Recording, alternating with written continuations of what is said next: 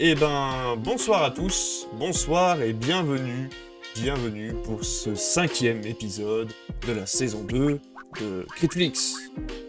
Bonsoir. Bonsoir tout le monde. Bonsoir tout le monde. Bonsoir tout le monde. La clique est au complet ce soir et j'en suis très content puisque nous avons euh, dans les cartons euh, David, toujours euh, friand euh, de télévision. Comment vas-tu David? Eh ben ça va très bien. Même si là, il y aurait eu, euh, il y a quelques secondes, une info qui nous dirait que la réouverture des cinémas serait reportée. Eh oui, Donc, euh, eh oui, à cause des gens qui vont faire la queue dans les espaces technologiques et culturels pour acheter des cadeaux dont ils n'ont pas besoin. donc ça va un peu moins bien parce que visiblement, euh, enfin c'est dommage parce que là, on avait tout planifié, tout préparé, tout était éclaté. Ouais, Alors je sais pas si c'est vrai ou pas, mais Ben, je, mon portable fourmille de textos depuis quelques secondes. ah oui, d'accord. J'imagine que Oui. que c'est pas ça, bon signe. ça se vérifie tout doucement, quoi. Bon, Ouais, bah, écoute, de toute façon, toi pour l'instant, tu te spécialises dans la télévision, donc au pire, tu pourras inviter les gens à venir regarder TF1 pour, euh, pour suivre les chiffres euh, hebdomadaires. Exactement. Je suis au taquet sur les audiences pour Critflix. C'est parfait, c'est parfait, tu es notre expert télévisuel du coup. Euh, on va passer. Ensuite, on a notre spécialiste, on va dire nippon, Asie, qui s'occupe principalement d'aller nous chercher les petites perles du pays du soleil levant. Comment vas-tu, Gifresh? Eh bien, pas mal, pas mal. hein, euh, Je suis très très positif en ce moment, Euh, mais, euh, mais ça va, tout va très bien. Ok, dans tous les sens du terme, du coup, tu es positif. dans Tous les sens du terme. Et d'ailleurs, tu te fais un petit thé, j'entends. Oui, pardon, je, c'est pour éviter de tousser beaucoup en, pub, en, en live, euh, je suis obligé de boire de la tisane, Ok, ben on est chaud. mais, euh, mais sinon ça va. Ok, on est, on est, on est pour prendre, on est pour prendre les, les coups de cuillère à la place des coups de toussement. Pas de toussi, pas de toussi, pas de toussi. Pas de tousser. Et on finit par le retour du grand, du merveilleux et du tant attendu euh, Lucius, notre, Voilà, c'est trop. notre spécialiste euh, jeux vidéo improvisé. Il fallait que te trouver une spécialité. J'ai trouvé que ça t'allait plutôt bien. Donc euh, voilà, Ah, tu seras notre on- spécialiste jeux vidéo quand il y aura des news jeux vidéo. Bon, à part aujourd'hui parce que c'est un petit peu le medley entre les deux. Mais on Ouais, a, on a mi-Ja- mi-Japon, mi, euh, mi-jeux vidéo. Mais voilà, j'espère que tu pourras nous, nous renseigner et nous éclairer au, quand, tu, quand, tu pourras, quand on aura des news euh, jeux vidéo. Je suis prêt. Eh ben c'est parfait. Euh, du coup, on va attaquer tout doucement euh, ce nouveau live. Pour vous expliquer, maintenant, le live va légèrement changer. Je pense qu'il va se faire légèrement plus court euh, parce qu'on va essayer de vous présenter chacun deux news qui nous ont intéressés ou qui, en tout cas, concernent notre spécialisation. Et euh, donc euh, voilà, on va essayer de faire ça un petit peu plus restreint parce que je pense que les news, euh, quand, on, quand elles durent une heure et quart, parfois ça peut peut-être être un petit peu long. Donc voilà. Et ensuite, donc notre sujet du jour, j'en ai parlé avec mes chroniqueurs, ce sera les idées de cadeaux pour Noël. Voilà, si vous avez des idées de cadeaux en rapport avec le streaming, le cinéma ou même la cinéphilie, eh ben on va, on va en parler, on va essayer de vous donner des idées pour que vous puissiez aller chercher ça en magasin ou sur internet ou en click and collect pour essayer de faire marcher vos petits commerçants sans forcément aller choper, euh, choper la Covid. Mais euh, voilà, on va essayer de vous donner deux trois petites idées et on finira bien sûr par les tops et les flops qui ont été remplacés par les tops et les flops, voire plaisir coupable, puisque finalement c'est très dur d'être si mesquin avec un film qu'on a décidé qu'on parlerait plutôt des films qu'on aime mais que tout le monde déteste. Donc euh, voilà, on vous en parlera plus tard dans l'émission, mais tout d'abord, commençons par les news. Et on va commencer avec toi, David, du coup, puisque c'est toi qui va commencer avec la première news qui concerne Warner et HBO Max, encore une fois, grosse grosse annonce de Warner aux États-Unis. Est-ce que tu peux nous en dire plus? Alors, l'annonce euh, qui euh, risque de débranler le cinéma hum, américain, en tout cas, euh, voire peut-être un jour mondial. Alors, faut pas faire peur aux gens, mais effectivement, il y a peu de chances, c'est même quasiment impossible que ça arrive en France chez nous, même à moyen terme. Mais euh, l'annonce serait que Warner réfléchirait à sortir ses films en simultané, en salle et sur son service de streaming sur HBO Max pour permettre aux gens qui sont toujours dans des zones aux États-Unis, euh, qui sont privés de cinéma pour cause de Covid, de pouvoir euh, permettre aux gens d'accéder quand même aux salles de cinéma. Alors, c'est quelque chose qu'on pourrait comprendre dans l'immédiat, puisque Warner va lancer ça dès Wonder Woman 1984, qui va le proposer donc en salle et sur HBO Max, en salle pour les gens qui sont déconfinés et sur HBO Max pour les gens qui ne peuvent pas sortir. Donc ça, c'est une première chose. Mais euh, Warner aurait décidé de l'appliquer complètement et euh, pour ses prochains films, puisqu'on nous parle déjà euh, de productions qui sont prévues dans un moment. hein, pense aux Animaux Fantastiques, par exemple. Euh, je pense à tous les prochains films du catalogue d'ici, etc. Donc, effectivement, euh, c'est la fin de la chronologie des médias aux États-Unis, euh, qui est déjà très, très, très, très, très souple hein, par rapport à notre chronologie des médias à nous. Et c'est encore une fois ben, quelque chose qui peut faire peur parce que euh, ça peut être potentiellement, je pense, la fin des salles de cinéma aux États-Unis. Parce que euh, finalement, là, il y a quand même deux raisons pour lesquelles en France, encore deux, on va au cinéma et même dans le monde. La première, c'est de voir le film sur grand écran, et la deuxième, c'est de le voir très tôt, bien évidemment. Mhm. Puisque quand on va voir un film au cinéma, euh, le principe, c'est qu'il n'est pas disponible avant plusieurs mois en DVD Blu-ray, puis à la télévision payante, puis à la télévision gratuite. Et là, euh, aux États-Unis, ben, on n'aurait plus que le premier argument qui marcherait, c'est-à-dire seulement pour aller voir le film sur grand écran. Et effectivement, quand on paye un abonnement HBO Max, on peut comprendre qu'on n'ait pas forcément envie d'aller payer plus pour voir exactement le même film sur grand écran. Bien sûr. C'est un peu une question que nous on se pose en tant qu'exploitant parfois quand on passe un film, euh, quand on passe un vieux film qui existe déjà en DVD ou qui est sorti il y a quelques années, on mise sur le fait que les gens euh, aient envie de le voir, sur, de le découvrir ou de le voir sur grand écran. Là maintenant, ce sera, ce serait toujours le cas aux États-Unis, avec euh, en tout cas Warner qui a prévu de faire ça. Et on sait que Disney a déjà prévu de en gros, que la norme, il est possible que pour Disney, la norme devienne Disney Plus et seulement les exceptions au cinéma, au lieu d'être l'inverse. Mhm. Et si Warner et Disney s'y mettent, et on y viendra un petit peu plus tard avec Universal qui a signé un accord avec euh, AMC euh, sur la VOD, ce sont vraiment les plus grosses majors. Donc, euh, j'aimerais pas être exploitant de cinéma aux États-Unis actuellement. En France, la chronologie des médias, enfin, les cinémas sont très protégés. Alors, il y aura peut-être une petite modification à la faveur de Netflix et Prime, d'après ce qu'a l'air de dire le ministère de la Culture, à condition qu'ils investissent et qu'ils payent leurs impôts en France. Bien sûr. Mais en tout cas, pour l'instant, c'est vrai que euh, c'est franchement pas une très bonne nouvelle pour les salles obscures. Bah oui, oui, complètement. Donc, euh, il me semble, alors, de ce que j'en avais vu, il me semble que en ce moment, c'était trois mois au niveau de la chronologie des médias entre le cinéma et euh, ce qu'ils appellent le premium VOD. Donc, c'est-à-dire que c'est une VOD un peu plus chère euh, qu'une VOD classique euh, qui se situe entre les 5 et 7 dollars. Là, on est plus euh, proche d'un DVD, donc on doit être entre les 15 et 15-20 euros, enfin 15-20 dollars, pour pouvoir louer un film en premium.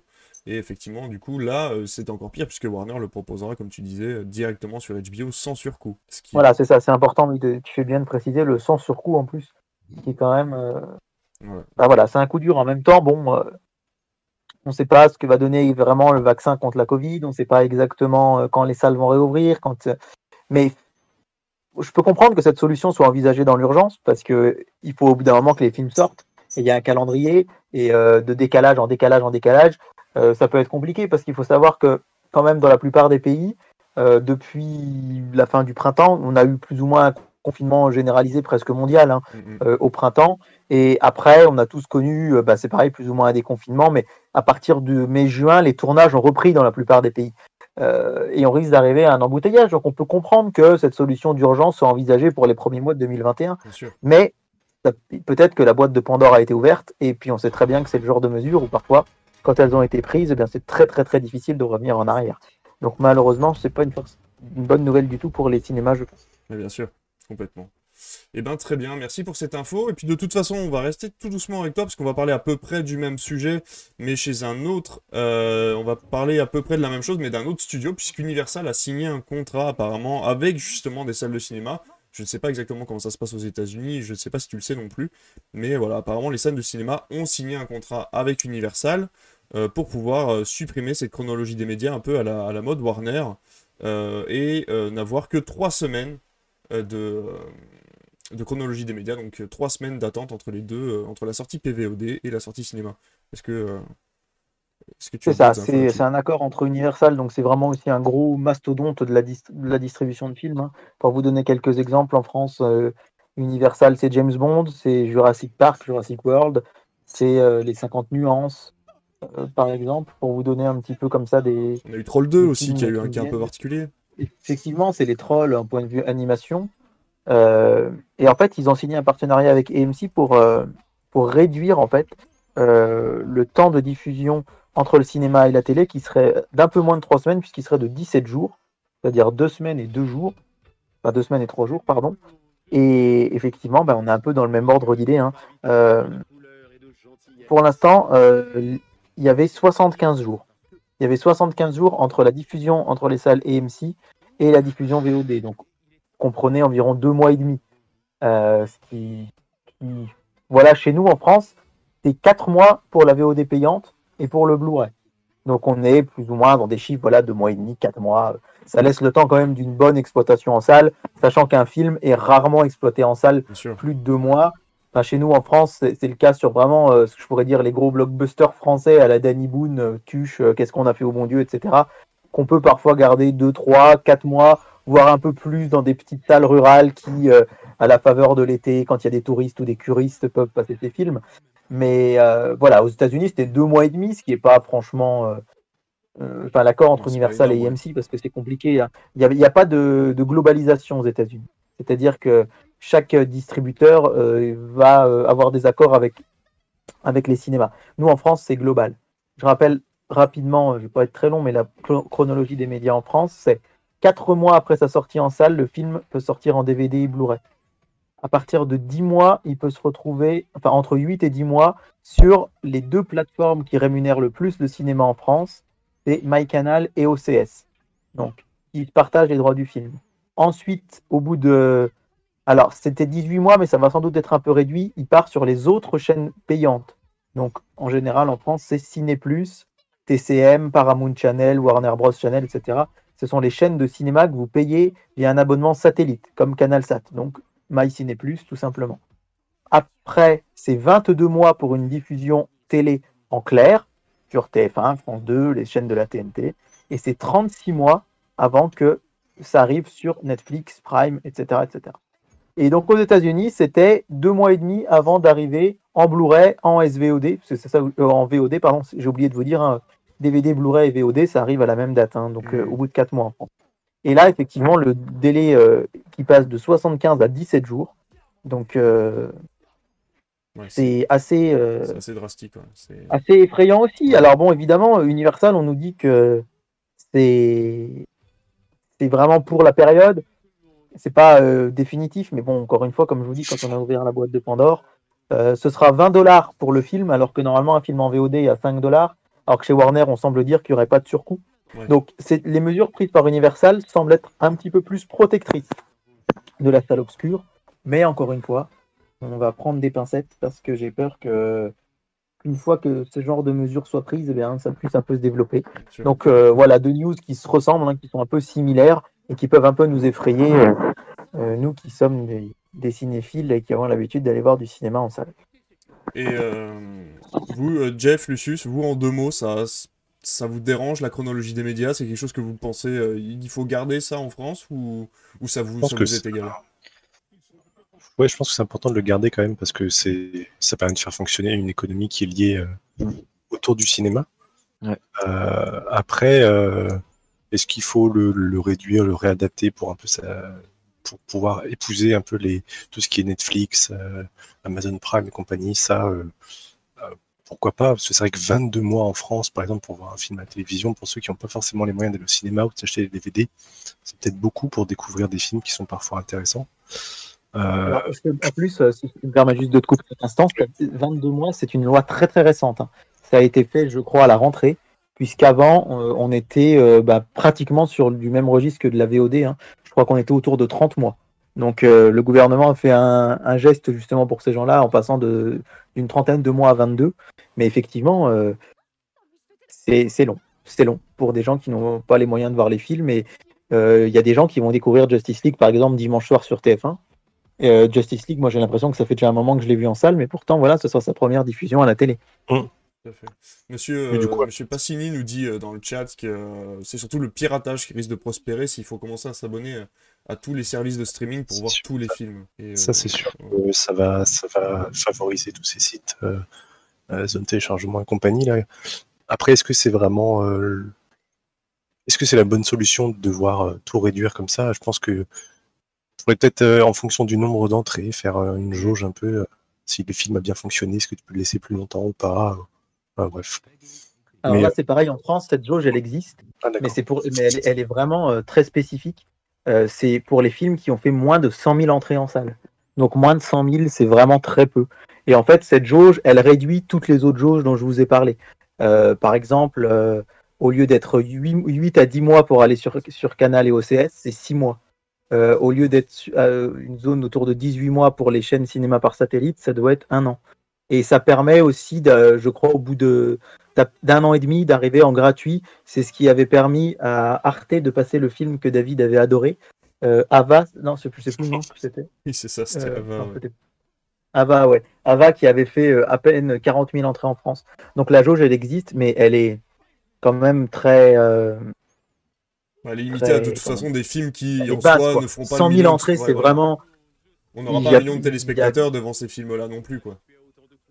Bah, la, euh, ouais, la preuve pour Ava, ça, il y a eu, il y a eu ce million de spectateurs, mais euh, 100 000 entrées, c'est vraiment très très peu. Ouais, Moi, je pense que si on montait à 500 000 entrées, par exemple, on pourrait avoir des blockbusters qui ont moyennement marché chez nous, comme Pacific Rim 2, par exemple, comme euh, Godzilla 2, euh, bah, des genres de films qui, bon, ben, voilà, pourraient à- drainer un, public plus large. Mais là, on- 100 000 entrées, on est clairement sur du cinéma essai, sur du cinéma très pointu, et qui, du coup, est pas vraiment du cinéma populaire. Bien sûr. Un petit mot, Lucius, du coup, toi, t'en es où? Bah, en vrai, moi, c'est ce que j'allais dire un petit peu parce que euh, pour la chronologie des médias, pardon, je pense que c'est quand même bien de le garder en France, mais parce que effectivement, ça permet de faire euh, vivre une petite économie quand même.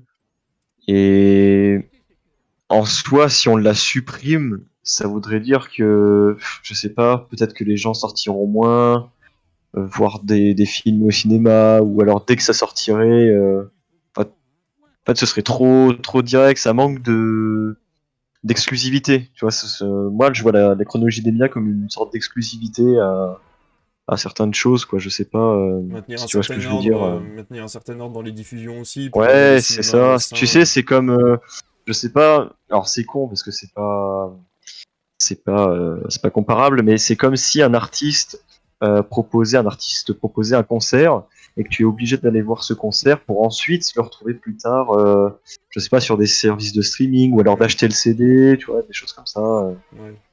Tu voudrais peut-être sortir Ouais. l'album, par exemple, en version physique pendant 6 mois avant de l'avoir dit. Ouais, voilà, c'est bon, un truc qui, qui, qui se fait pas trop, mais. Mais je trouve que ça, il y a un gage de d'exclusivité et puis de qualité en gros.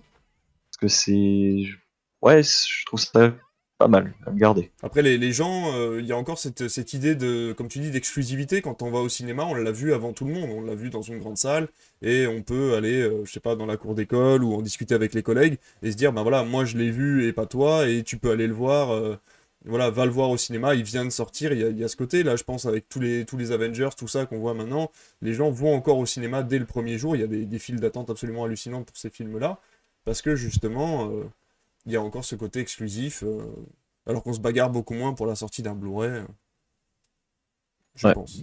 Enfin, en tout cas, merci les gars pour cette grosse, euh, cette grosse news. Les, les autres seront un petit peu plus petites, mais euh, c'est un autre chroniqueur qui prend le relais en espérant qu'il ait fini son thé. Pas encore, mais Pas ça. encore. ça, tu, tu pourras nous expliquer en, euh, ce qui se passe en ce moment. Le, le monde du jeu vidéo et du cinéma sont, sont tout retournés. On a eu des news dans tous les sens. Mais que se passe-t-il Euh, Solid Snake aura droit à son film. Euh, c'est Sony qui va produire ça. Et on a découvert le- l'acteur principal apparemment de, euh, de ce film qui incarnera Solid Snake. Bon, alors, juste d'abord petite précision, il était, il a été annoncé depuis euh, depuis assez longtemps euh, comme film. Euh, ça faisait même plusieurs mois si je me trompe pas. Euh, mais effectivement, on avait très peu de news. C'était assez, euh, ça s'était euh, beaucoup calmé. On n'en entendait plus parler, notamment parce qu'il y a d'autres films aussi qui, qui ont commencé à surgir, notamment euh, Uncharted avec euh, Tom Holland qui incarnera donc euh, le, Nathan Drake. Et euh, donc voilà, c'est tombé le 4, donc hier sur sur le site de jeuxvideo.com où donc c'est Oscar Isaac qui va interpréter Snake. Oscar, Isaac qu'on a pu voir dans dans Star Wars, les derniers Star Wars, le, le 7, 8, 9, euh, qui incarne Poe, le- l'espèce de pilote caporal, je sais plus quoi, de, de la rébellion, qui euh, était somme toute assez sympathique, j'ai trouvé dans, dans Star Wars. On l'a vu aussi, il a joué dans, dans X-Men Apocalypse. Euh, il me semble qu'il faisait euh, Apocalypse carrément. Et euh, donc voilà, c'est lui qui va jouer Snake. Le choix n'est pas si surprenant que ça. Enfin, je j'aurais pas pensé à lui pour le faire, mais euh, je pense que ça peut bien coller. Euh, faudra un peu le grimer, mais euh, il y a moyen que ce soit quand même euh, une, une bonne chose. Ah, puis c'est un très bon acteur en plus. donc, Oui, oui, oui. Ça, je pense que dans, dans Star Wars, il m'a, c'était celui qui m'a, qui m'a peut-être le plus impressionné. Donc, euh, ouais, c'est plutôt une bonne nouvelle. Je pense que ça peut, ça peut bien le faire. Après, euh, qu'est-ce que va donner le film, ça, on sait toujours pas. Ouais, c'est ça, on n'a Oui, pas de scénario, on n'a pas a de. rien, enfin. Est-ce que le, est-ce que le film va reprendre le jeu? Si oui, lequel? Euh, Est-ce que, euh, est-ce qu'ils vont essayer plutôt de faire un, un spin-off? Enfin, Après, bref, il y a- est-ce que Kojima appliquer aussi ou pas Enfin, Ouais, tout, ça. quoi. Après, on sait, on sait beaucoup de choses sur l'histoire de Solid Snake, mais il y a quand même encore des petits bouts de son histoire, c'est-à-dire toutes les missions à peu près classiques qu'il a eues avant euh, le, le grand chambardement des jeux vidéo. Il a, il- on peut aussi le- avoir un film Oui, là-dessus, quoi, sur les petites missions spin-off, justement, comme tu dis, de, de Solid Avant les Snake. premiers jeux, euh, avant le premier jeu Metal Gear Solid euh, sur PS1, euh, il était quand même, oui, il y a eu des jeux sur, euh, je sais plus sur quelle Il y a eu un- console. il y a eu un jeu sur, euh, sur NES à l'époque, un vieux jeu Ouais, sur voilà, NES. sur NES et tout, Ouais. qui, qui était horriblement dur d'ailleurs, je l'ai testé en, en ROM, c'est une horreur. Mais euh, voilà, est-ce que ça va reprendre ces trucs-là? Est-ce qu'ils vont plutôt essayer de reprendre le 1 qui reste un, un jeu assez culte euh, Parce que Kojima va être derrière le projet aussi? Ah, il a été viré de, de, Il a été viré de chez, de chez chez Konami, mais rien, rien ne l'interdit de participer au projet du film qui n'appartient pas à Ouais, étant donné que le film euh, appartient à Sony, Mm. euh, ouais, c'est possible qu'il puisse peut-être quand même intervenir et, et donner son point de vue, surtout que c'est un grand, grand fan de cinéma. euh, euh, ceux qui ont pu faire son dernier jeu, la Death Stranding, euh, Mm, mm. le jeu est un film, euh, c'est un gros, gros fan de cinéma, ça se voit dans tout ce qu'il fait. Donc euh, je pense qu'il voudra dire euh, quand même, euh, il voudra un peu mettre son, sa main à la pâte là-dedans, mais euh, Mais, qu'il va avoir euh, l'autorisation Est-ce que ça fait pas un peu peur le, le côté euh, réel mais pas trop des Metal Gear, c'est-à-dire ce, ce côté un petit peu trop euh, la technologie qui dépasse un petit peu la réalité, où on est un peu trop en avance sur son temps. euh, On a quand même des, des ennemis euh, qui, sont, qui Bah, sont difficilement réels dans, dans Metal Gear. Bah oui et non, parce que je trouve que le jeu, enfin, pour, pour parler du dernier Metal Gear, là, Phantom Pain, qui est euh, aussi du coup extrêmement cinématographique. Euh, tous les plans, là on voit les extraits, euh, tous les plans sont, léchés, etc. Et en fait, ça ne gêne pas quand tu joues, ça dérange, il y a toujours un petit peu de fanservice à droite à gauche, mais, mais de manière générale, les personnages tiennent tous plus ou moins la route. Et je pense qu'à l'écran, ça devrait rendre plutôt bien. Ce qui me fait peut-être un peu plus peur, c'est quand est-ce qu'il va sortir, parce que Oscar Isaac, Isaac Oscar ou Oscar Isaac, je sais plus, Oscar Isaac, Oscar Isaac. euh, est extrêmement, euh, extrêmement sollicité en ce moment. Il va jouer dans le prochain Dune. Ouais. Euh, il, va jouer dans, il va jouer Moon Knight aussi. Enfin, il, est, il fait beaucoup de films en ce moment. Et du coup, euh, quand est-ce qu'il aura le temps de tourner ça, en plus avec le Covid et tout? Je pense qu'il ne faudra pas attendre le film avant au moins 2022, Mm. euh, si ce n'est euh, après. Ouais. Donc euh, c'est plutôt ça. Du coup, euh, ça veut dire que ça va être un long projet qui se qui démarre et euh, les longs projets, est-ce que ça va pas être un peu plus chaotique qu'un qu'un projet qui ont pu être fait normalement? Complètement. C'est plutôt ça qui fait un peu peur, quoi. Eh ben on verra ça de toute façon quand ça, quand le ça arrive. bien. hein. Si vous ne l'avez pas vu d'ailleurs, Oscar Isaac joue très bien dans Inside Lewin Davis, qui est un très très très très beau film que j'ai adoré sur, sur la folk, euh, sur la musique folk. Et euh, voilà, si vous n'avez pas vu, euh, effectivement, il sera dans le prochain Dune, dans Dune le, le- de, de Denis Villeneuve. Donc on aura l'occasion de le voir d'ici là et, et de voir s'il est toujours aussi bon acteur, toujours aussi investi dans ses projets. Mais je pense que ça ne posera pas de problème. On va passer à une petite actu de ma part. Euh, Lupin dans l'ombre euh, dans d'Arsène, euh, qui est la prochaine série. Je pensais que c'était un film, mais non, ce sera une série avec Omar Sy et qui reprendra du coup les bases d'Arsène Lupin, voleur, gentleman, et donc qui nous parlera de ce jeune homme qui décide de venger son, son père d'un f- ce qui semble être un flic corrompu, je pense. Donc euh, voilà, euh, qu'en pensez-vous de votre côté? Moi je suis plutôt hypé, parce que Omar Sy, parce que Ouais. il y a l'air d'y avoir du budget, euh, donc euh, voilà, je, je pense qu'on aura quelque chose de propre. Euh, et vous de votre côté, qu'est-ce que vous en pensez? Ouais, merci, c'est Ouais. déjà rien qu'au merci, ça, je trouve que ça vend bien. Euh, en plus dans le rôle d'un mec un peu gentleman, euh, avec un petit côté dark, ça peut euh, ça peut que m'intéresser. Euh, en plus, si effectivement ça reprend un peu la chronologie de Lupin et tout, enfin des idées qui font que un peu à la Ocean Eleven et tout, euh, un petit braquage, euh, braquage à l'ancienne, mais, de bon goût, pourquoi pas Franchement, ça peut être pas mal. Après le casting, en plus, j'ai vu deux trois acteurs dont on entend parler depuis quelques temps qui ont l'air l'air intéressants de revoir. Donc le jeu a l'air moderne en fait. C'est ça qui change, je pense, des séries qu'on voit d'habitude en, en, France à la télé. Je trouve que ouais, le, jeu des acteurs est plutôt moderne. On n'a pas ce côté théâtral qu'on a d'habitude. Et euh, du coup, ça, je trouve que ça invite vraiment. Et puis, je, pensais vraiment que ce serait une relecture de Arsène Lupin, mais non, c'est vraiment un personnage à part qui reprend le, les thématiques d'Arsène Lupin. Et donc, finalement, ça paraît, euh, ça paraît mm. presque logique que ce soit contemporain. Quoi. Euh, je sais pas si Lucius, euh, David. 50 tâche d'humilier la police française, quoi. Oui, non, euh, de mon côté, en fait, ce qui m'a le plus marqué sur cette bande-annonce, c'est euh, comment dire les, les, scènes vraiment bien retranscrites au niveau de la réalité, c'est-à-dire que on a on a un pari euh, très très réel pour le coup puisque c'est tourné là-bas, mais c'est surtout les images de toutes les, les bandes-annonces, toutes les images qu'on a vues sur la bande-annonce si on fait pause sur n'importe quel moment, on voit que les, images sont vraiment de, belle qualité. Euh, la photographie est incroyable et même de nuit. Donc, euh, je pense que rien que pour ça, ça nous fait, enfin, pas nous, mais pour les autres personnes, ça va leur faire voyager, pour ceux qui ne sont jamais allés à Paris. Mm, mm. Et euh, c'est vraiment bien bien retranscrit pour le coup, et ça c'est agréable. Ouais, complètement. Puis même les, scènes de les scènes de, de combat ont l'air euh, ont l'air bien faites. D'habitude, on n'y croit pas trop, je trouve, dans les séries françaises, surtout quand il y a assez peu de budget ou en tout cas quand ils prennent pas le temps de les faire correctement. Et là, on a quelque chose de, plutôt quali. Hein. Euh, David, tu as eu le temps de voir la bande annonce ou pas du coup, toi?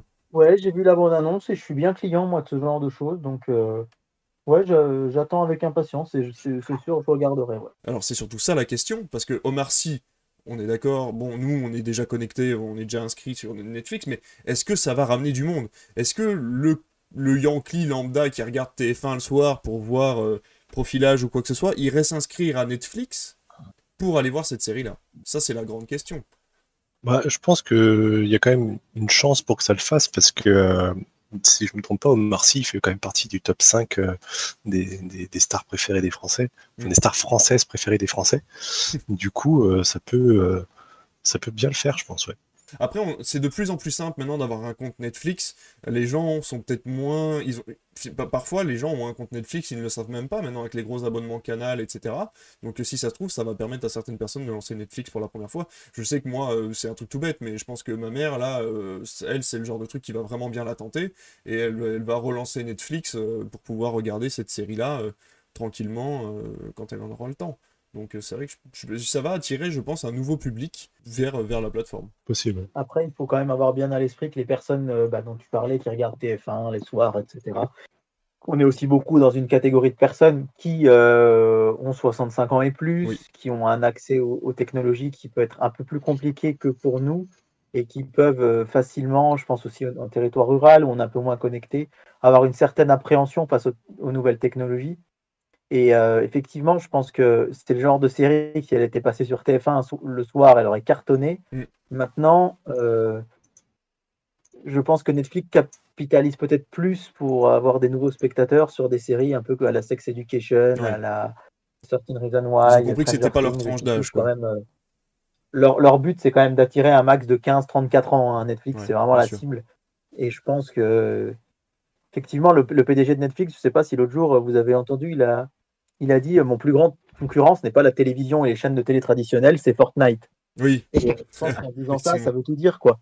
C'est qu'il veut que les, le temps que les gamins passent sur les, les, free-to-play, les jeux vidéo, etc., mm, mm. euh, il veut arriver à, leur faire passer du temps sur Netflix. Effectivement, la télévision et Netflix, bien que ce soit deux services de télévision, en fait, sont finalement euh, assez complémentaires et c'est pas tout à fait le même type de public. Je pense. Euh, complètement. Je suis entièrement d'accord avec toi. Eh ben écoutez, merci, merci pour cette news. Euh, on va tout de suite passer à la suite. On va passer à toi, Lucius, parce que t'as pas beaucoup encore entendu ce soir. Ouais, ouais, ouais, non, mais c'est que c'est très, très pertinent. Faut le temps, euh. et puis en plus, ouais, et puis il faut le temps que t'arrives là, tout doucement, tu vois. Tu sais, t'étais pas là depuis un moment, alors du coup, on s'est dit, on prépare, tu vois, on fait monter la sauce tout doucement pour que voilà. les gens. Non, surtout, je vais parler d'une news qui, bon, moi, ça me fait marrer ce genre de news parce que bon. Attends, parce que pour l'instant, on va surtout passer euh, à une rumeur On va d'abord commencer Ouais. par celle-là, une petite rumeur que, dont tu m'as dont tu m'as parlé, que j'ai trouvé ça euh, assez intéressant, puisqu'on a réussi à avoir l'affiche euh, il y a pas très longtemps euh, Ouais. du film Uncharted, du coup, avec Tom Holland. Ouais. Donc, on a parlé de Metal Gear juste avant, et là, on passe à, à Uncharted.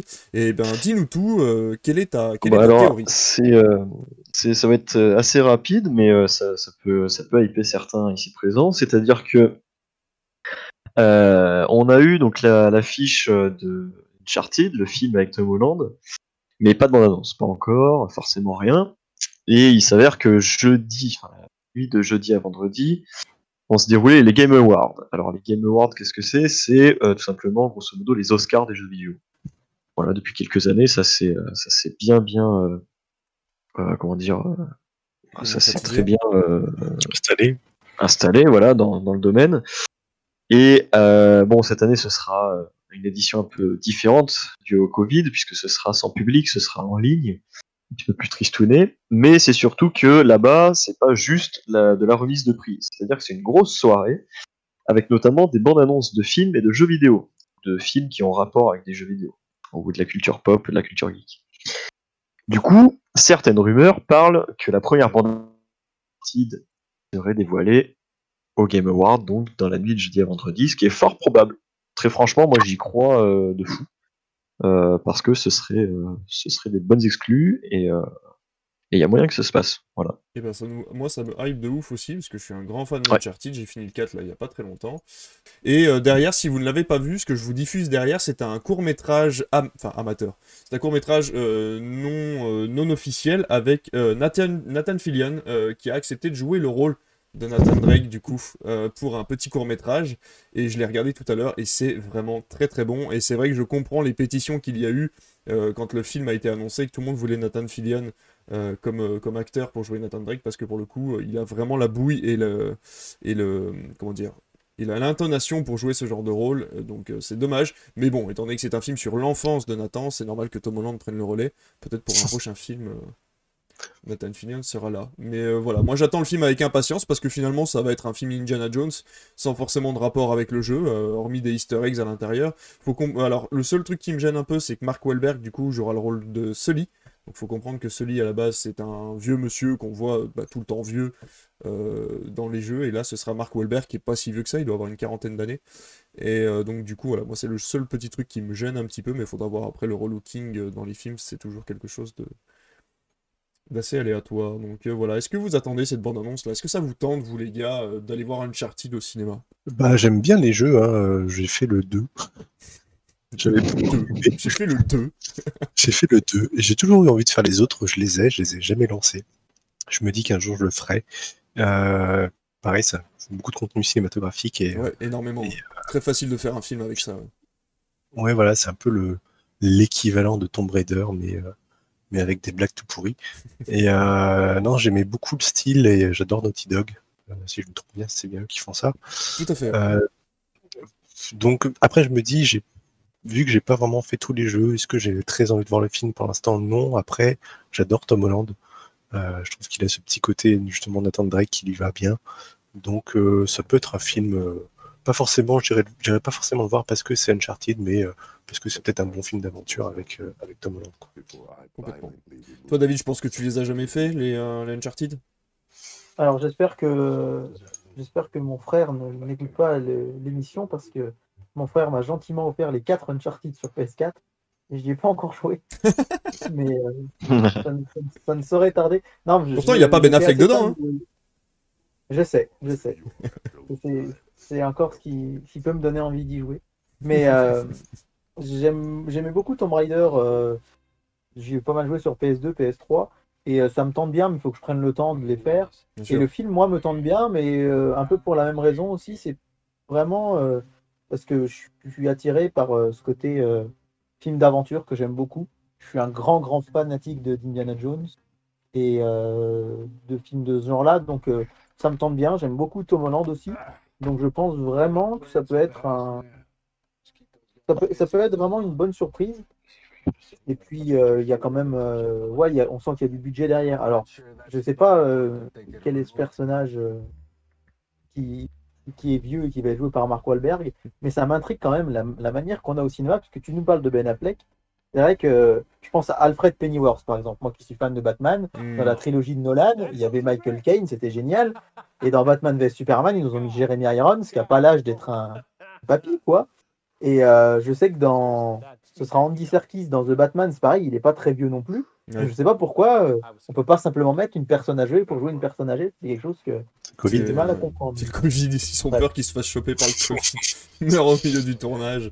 Mais euh, ouais, ouais, je suis complètement d'accord avec toi. Après, là, encore une fois, on joue l'enfance, l'adolescence, parce que bon, il a quand même 20 ans maintenant, Tom Holland, mais on joue quand même l'adolescence de de Nathan, donc je pense que c'est normal que le, le personnage ait été rajeuni. Après, c'est juste que depuis Ouais, c'est quatre films, on le connaît en tant que, que, que, que mec avec des cheveux blancs et un gros cigare à la bouche. Donc euh, pour le cigare, ça peut s'arranger, mais je pense que Mark Wahlberg aura pas encore les cheveux blancs euh, dans, le, dans le film, quoi. Mais euh, bon, après, ça, on verra. Je, je... Encore une fois, c'est une adaptation, c'est pas forcément. euh, c'est pas forcément, ça fait pas forcément écho au jeu, ce sera pas canon avec les jeux, donc ils en font un peu ce qu'ils veulent. Moi, tout ce que je demande, c'est que ça soit une aventure à la Indiana Jones avec de l'humour et, euh, et beaucoup de cascades, quoi. Donc, euh, Ouais, et puis un bon film, parce que c'est vrai que les adaptations de jeux vidéo au cinéma, on en parlait dans une des premières émissions, euh, c'est quand même euh, très rarement euh, ultra brillant, quoi. mais euh, Si monsieur, on enlève Witcher, euh, monsieur c'est du coup, que euh, bah, les, les Tomb Raider, c'est pas terrible. Enfin, je veux pas, on va pas parler des Street Fighter ou Super Mario Bros, mais ça, c'est sûr. dire, même les films récents, euh, Assassin's Creed, moi j'ai trouvé ça vraiment lamentable. Ouais, Tomb. Raider, c'est très moyen.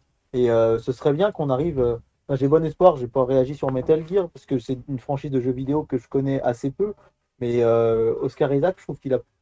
Ouais, il sera bon en Solid Snake. Et si ça pouvait être justement ces films-là, euh, Metal Gear, Uncharted, si ça pouvait enfin euh, permettre de bonnes adaptations de jeux vidéo au cinéma, ce serait vraiment chouette. Mais euh, euh, le, le jeu est déjà presque un film, donc c'est vrai que ça pourrait être paresseux. En même temps, est-ce qu'il vaut pas mieux, pour l'instant, le temps que les gens réussissent à faire de vrais bons films tirés de jeux vidéo, est-ce qu'il vaut pas mieux que le jeu, enfin que le film soit paresseux? Justement, Metal Gear qui est déjà très cinématographique, Uncharted qui l'est également, la série de Last of Us euh, qui va arriver sur euh, sur euh, HBO. sur HBO également. Donc euh, moi personnellement, pour l'instant, je préfère qu'ils prennent des bases solides au niveau filmique, qu'ils en fassent quelque chose de bien et qu'après ils puissent partir sur quelque chose de plus original quand ils auront euh, quand ils auront pris le coup de main quoi. Parce que Lucius t'étais pas là quand on a parlé de la série euh, Last of Us, mais je pense que toi tu l'attends beaucoup. Ouais, bah effectivement, vu que je suis euh, un des plus gros fanboys du monde entier de cette série de jeux vidéo, on va d'ailleurs pas spoiler, mais bon, il va finir Gotti pour, pour jeudi du coup. Si bah Hades, il finira Gotti, bien sûr. Euh, il va rafler tous ces, tous ces autres jeux de, de cons là.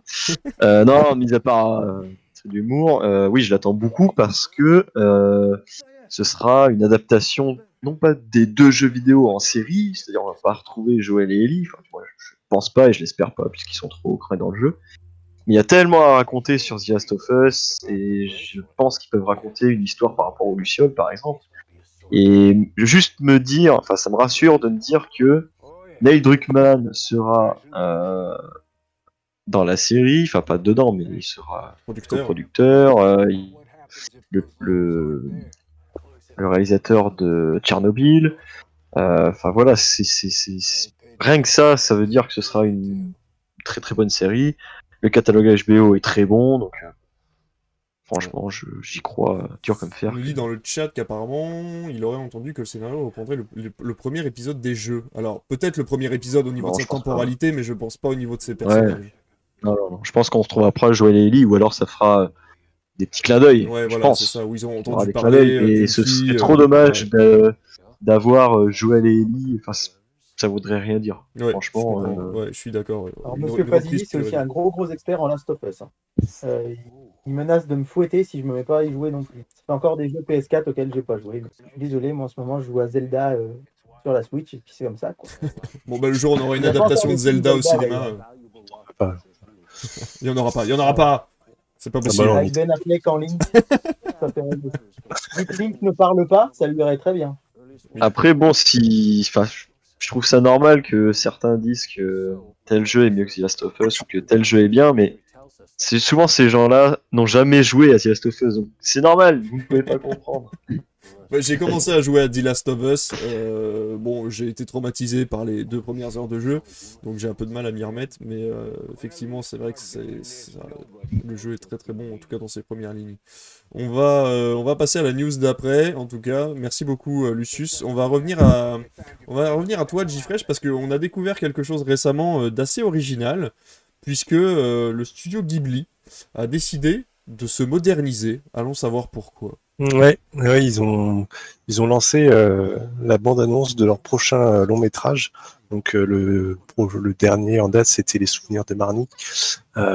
C'était il y a presque 5 ou 6 ans, si je me souviens bien. Et donc ils ont annoncé leur prochain long métrage qui sera réalisé par Goro Miyazaki. Et euh, donc ce sera un long métrage en euh, en animation 3D. Euh, donc fait assez surprenant pour Ghibli. Ça va s'appeler Aya et la sorcière et ça va raconter en fait l'histoire de d'une petite fille qui, qui est adoptée par par un couple un peu bizarre pour cause elle est elle est une sorcière et lui est un démon. Et du coup, elle va décider de, de, de vivre chez eux en échange de- du ménage. Elle va apprendre à, à devenir une sorcière. Il va se passer plein de trucs. Elle aura un, un chat qui parle. Enfin, ça va être euh, du Ghibli euh, dans l'histoire. Par contre, euh, dans, dans la forme, euh, bah, personnellement, ça me fait très peur. Euh, je j'accroche pas du tout à la bande-annonce. Euh, je, je trouve que le gros, gros point positif de Ghibli, c'est leur capacité à dessiner, leur capacité à faire passer des expressions dans, dans l'animation, pas que dans le dessin, mais aussi dans la façon dont c'est animé. Et là, je trouve que euh, euh, au-delà de ce que c'est beau, pas beau, ça je ça je saurais pas dire parce que chacun chacun apprécie ou pas. Mais euh, La fluidité Je- des mouvements nous ramène quand même 30 ans, enfin peut-être pas 30 ans, mais au moins 15 ans en arrière sur ce que se faisait, ce que faisait Pixar il y a. voilà, c'est ça. ouais. En fait, c'est Story 2, difficile, quoi. je trouve, pour pour Ghibli de débarquer dans le monde de l'animation 3D, alors qu'il y a déjà un ténor comme Pixar ou même DreamWorks qui sont qui font aussi des, des excellents trucs. Et en fait, en essayant euh, via un, un style euh, voulu euh, de, de passer outre leurs problèmes peut-être techniques. Et voilà, je trouve que la, la bande-annonce, peut-être mis à part le chat qui, qui a l'air plutôt pas mal, Aya, me, je la trouve pas du tout intéressante pour l'instant. Alors, bien sûr, c'est qu'une bande-annonce. Et pourtant, les... Mais au-delà de, l'aspect, au-delà de, ce que j'en pense, je trouve ça réellement dommage de passer euh, à l'animation alors que c'est un gros gros point fort en fait de Ghibli, c'est son dessin. Est-ce que ça veut dire qu'ils ont perdu cette capacité à faire du beau dessin depuis le départ de, Hayao Miyazaki? Est-ce que ça veut dire que c'est peut-être aussi plus rentable de faire un film d'animation 3D plutôt que de, travailler sur des planches euh, pendant des heures et des heures?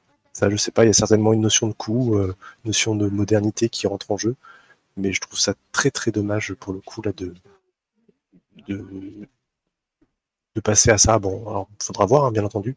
C'est peut-être un peu trop tôt pour juger, mais euh, là, ça fait plus. euh, J'ai l'impression de voir des, des, cutscenes de, de Dragon Quest, quoi. Ouais, c'est exactement ça. Et ben euh, ouais, tout à fait. Mais moi je suis, euh, je suis un peu, je un peu mitigé comme toi. Surtout que ça fait quelques années là que le Japon essaye de passer à la 3D et ça se, ressent. hein. On le voit sur les séries Netflix par exemple, où euh, la plupart de- de- des, des animés est fait en mi 3D, mi dessin, euh, ce qui rend pas très bien au niveau de l'animation parce qu'ils font des choses pas très fluides par rapport à ce qu'on a l'habitude de voir sur du dessin crayon, ou en tout cas de la, de la petite, petite animation ordi quoi. Je trouve que ça marche quand même parce que souvent la 3D est passée euh, au décor, euh, ça va être le fond, ça va être Mm. euh, et genre par exemple l'animation des personnages en elle-même va rester faite sur du papier et du coup va être la patte du dessinateur. Ouais. Alors que bon là du coup c'est peut-être un travail d'équipe et c'est peut-être aussi beaucoup plus facile à gérer comme ça, ça c'est sûr. Mais c'est vrai que je trouve ça dommage de perdre ça parce que l'animé japonais ça reste quand même très très particulier et ça reste une grosse grosse force de du, du soft power japonais et euh, essayer de, de passer ça en, en Pixar euh, japonais. Surtout qu'il y a des- déjà des studios japonais qui font, de la, qui font de la 3D, qui se débrouillent aussi Oui, plutôt sûr. pas bien, dans, pas mal dans leur genre. On Mais là, Lupin euh, 3, là, Lupin 3 qu'on a eu, euh, on a eu accès à Lupin 3 quelques temps dans nos salles. Malheureusement, il a, il a été diffusé entre deux confinements, mais voilà, Lupin 3 avait réussi sa, sa transition à la 3D, je trouve. voilà, il y, a des, il y a des exemples comme ça qui font que ça marche bien. Et, et pourquoi pas faire un mix Ghibli euh, avec les décors en 3D. Mm. Ouais, Mais là, les visages, par exemple, les visages fonctionnent pas du tout, en fait. euh, enfin, ouais, genre, je sais pas, j'ai beaucoup de mal à imaginer un, un virage comme ça à, à 180 degrés euh, pour, euh, pour, euh, pour Ghibli en, en 3D. Quoi. Et n'oublions pas, du coup, pour, euh, pour conclure cette news, que, euh, attention, Ghibli maintenant, euh, quoique non, est-ce que Ghibli n'a pas été lâché par Disney justement il y a quelque temps? David Euh, Est-ce que t'as pas eu une info comme ça, toi, de ton côté? Il me semblait que justement euh, Disney avait, euh, avait lâché la bride avec Ghibli et que du coup ça leur appartenait plus. Alors, il s'occupait de la distribution des films Ghibli en France, D'accord. Disney. Et dorénavant, je crois que c'est. Je ne vais pas dire de bêtises en direct, mais je crois que c'est MK2 qui a repris les droits. MK2 De... Ouais, D'accord. MK2, c'est pas qu'une chaîne de. Ouais, ouais, non, mais bien sûr, bien sûr, ouais, c'est des cinémas, distributeurs aussi, mais c'est que ça m'étonne de leur côté.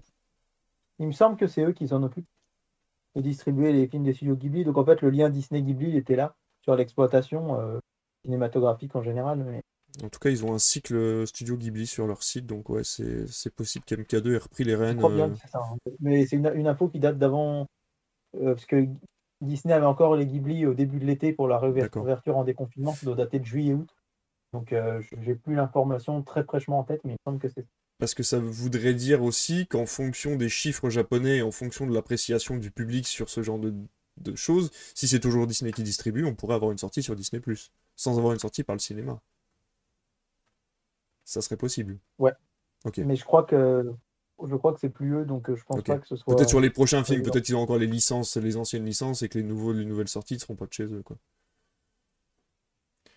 Bah, en tout cas, ok, bah, on verra ce que ça donne. Moi, je suis vraiment pas emballé du tout, mais bon, euh, de toute façon, euh, voilà, ils sont passés à ça. Faudra faire avec. Peut-être qu'ils reviendront en arrière quand ils verront que ça ne plaît pas. euh, On espère, on espère de tout cœur, parce que c'est vrai que les studios Ghibli, c'est quand même les studios de notre enfance. Et euh, vous allez me dire, Disney fait plus de, fait plus de dessins animés non plus, donc euh, finalement, on est bien, on s'est bien habitué à ça aussi. Non, il faut rappeler quand même que Disney a fermé ses studios de- d'animation en 2D en 2010. Ah ouais. Ça va faire 10 ans qu'ils Ah n'en ouais. font plus. Après la le princesse dernier et la grenouille, 2D peut-être, de non Disney, c'est- c'est La princesse et la grenouille. Et à l'époque, je me rappelle que Disney avait été hyper am- ambitieux en disant euh, on fermera pas nos studios 2D si La princesse et la grenouille arrive en troisième place de nos plus grands succès de tous les temps. C'était Il y impossible. avait une espèce d'ultimatum comme ça. Et en fait, euh, elle- elle- ça a cartonné La princesse et la grenouille. C'est un des plus gros succès Disney, mine de rien.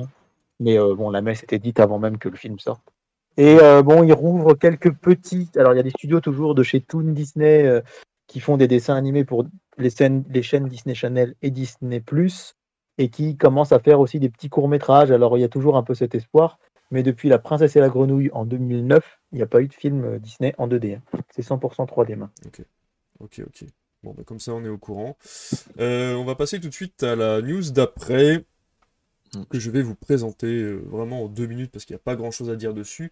Euh, David Lynch euh, a été rapproché par Netflix pour un contrat un petit peu équivalent à celui de Fincher, qui du coup est toujours sous contrat avec Netflix pour les quatre prochaines années. C'est d'ailleurs pour ça qu'il a pu ressortir Manque récemment, qui est sorti du coup hier. Son film, tant, tant attendu. Euh, donc voilà, David Lynch a signé apparemment. Alors, ce sont des on-dit d'Hollywood Reporter, donc on n'est pas sûr encore. Il n'y a pas eu de, confirmation ni du côté de Netflix ni euh, du côté de Lynch. Mais ce qu'il faut savoir, c'est que du coup, il y a un, on appelle ça, un projet euh, qui existe maintenant dans les dossiers, dans les dossiers de Netflix qui s'appelle le projet nommé, un projet Wisteria, qui apparemment est un mot qu'a souvent utilisé Lynch justement dans des projets qu'il avait dans les cartons. Donc euh, voilà, on suppose que David Lynch arrivera sur la plateforme. Et d'ailleurs, il y a quelques films de Lynch qui sont disponibles maintenant euh, sur Netflix. Donc ça paraîtrait plus que probable qu'il arrive là euh, pour nous concocter peut-être des petits courts-métrages complètement charbés ou une nouvelle pub pour la PS5. Euh, donc voilà, on ne sait pas. Je ne suis pas un énorme fan de Lynch. J'ai vu, j'ai vu Dune que j'ai beaucoup apprécié, mais qui n'est pas du tout en accord avec le reste de sa filmographie. Donc euh, voilà, je sais pas ce que vous vous en pensez. Moi, je suis pas un énorme fan, mais ça sera peut-être l'occasion de se lancer que- là-dedans. Je pense que David, il faudrait qu'on contacte nous aussi Netflix parce que David Fincher, David Lynch, ils ont l'air de bien aimer les David. Ouais. Alors je me demande si on pourrait pas choper un contrat nous aussi. Ouais, voilà ce écoute, que j'ai. maintenant que je passe sur Radio Bocage, je pense que d'ici quelques jours, euh, Netflix va me contacter. Parce que y a moyen. euh, parce qu'ils écoutent toutes les semaines et euh, il y a de fortes chances qu'on me contacte pour être, euh, pour être le représentant officiel de Netflix. Donc euh, bon, voilà, c'est la petite news en plus. Je sais pas ce que vous en pensez, est-ce que vous, vous êtes excité par ça ou pas? Moi personnellement, pas trop parce que je suis pas un Ouais, non. fan. Mais Ouais, non. Moi, j'aime bien Lynch. Enfin, Lynch, c'est assez barré- c'est très très spécial, mais euh, moi, ça, enfin, franchement, là, c'est l'exploitant de cinéma qui parle, mais le fait que je, suis- je, je peux jamais me satisfaire qu'un réalisateur invité avec, euh, avec une plateforme, parce que ça veut dire qu'on va plus les cinéma. Euh, après, c'est pas Lynch qui remplissait le Rio Borvo de Bourbon-Lancy. Euh, on va être bien clair. Mais Fincher, euh, ça fonctionnait. Hein. Gone Girl, on avait eu du monde. Euh, c'est der- la dernière fois qu'il était en salle. Donc, euh, qu'ils fassent un film de temps en temps, les réalisateurs, je trouve que c'est bien, mais qu'ils signent des exclus qu'ils n'avaient plus en salle, c'est vraiment dommage. Enfin, de ne pas voir manque de, de Fincher Oui, sur grand écran, ça-. Je suis d'accord. Après, c'était lui, pour lui, sa seule façon de pouvoir le produire aussi. Oui, bien sûr. Mais Fincher et Lynch sont quand même des, des réalisateurs Ouais. qui sont beaucoup dans le visuel et dans l'image. Quoi. Mais surtout que Net- Netflix, pour moi, c'est pas le, c'est pas la plateforme où je l'aurais vu. Oui, bah, tout à fait, en plus. Donc euh, c'est bon, bizarre comme euh, décision, faut, je faut aussi dire que c'est la plateforme. Enfin, après, ça dépend comment Amazon met son argent euh, dans Oui, Prime, mais Netflix actuellement, c'est la plus riche aussi des plateformes. Donc, bien sûr. euh, c'est pas forcément là qu'on le voit, mais je pense que les réalisateurs, ils vont là aussi, on leur font les plus gros chèques, malheureusement. Et voilà. Eh ben très bien. Euh, on va passer à la dernière news de cette émission. Euh, et c'est Lucius qui va s'en occuper. Explique-nous tout. Que s'est-il passé en Chine? Quel est ce drame euh, qui ne permettra pas à Mila Jovovich d'avoir un énorme succès euh, au, pays, euh, au pays de Mao? Ouais, bon, bah, ça, c'est le genre de news qui, Qui te met hors de toi qui, qui- ouais, qui me met hors de moi parce que bon, ça m'énerve un petit peu. C'est-à-dire qu'on a euh, le film Monster Hunter qui est sorti dans les salles nippones. Chinoise. Chinoise. Chinoise, pardon. Pardon, excusez-moi. non, mais après, bon, on va dire que je joue le, le rôle de du sujet, puisque on a une, une phrase qui a été dite, une phrase de 10 secondes, hein, qui a été dite dans le film, et qui est jugée raciste par les Chinois, puisqu'on a, en gros, euh, un personnage qui euh, va lui demander euh, Regarde mes genoux en français, et l'autre va lui répondre Quel genre de genoux? Et en chinois, on est sur de l'anglais. Euh, genou en anglais, euh, c'est knees. Et donc, en fait, ça fait un jeu de mots entre Chinese. Ouais. C'est, c'est, voulu. Et ça, ils ont pas trop aimé parce qu'ils ont jugé ça euh, raciste. Du coup, euh, le film a dû euh, passer en remontage juste pour cette euh, phrase jugée raciste. Et puis, ce qui me met en- encore plus hors de moi, c'est que bah, les joueurs ont été review bombés le jeu sur les plateformes telles que Steam à descendre le jeu, qui lui n'y est pour rien. Voilà, c'est toujours, on est toujours dans le sujet de la, la victimisation de plus en plus de la population en général, je trouve.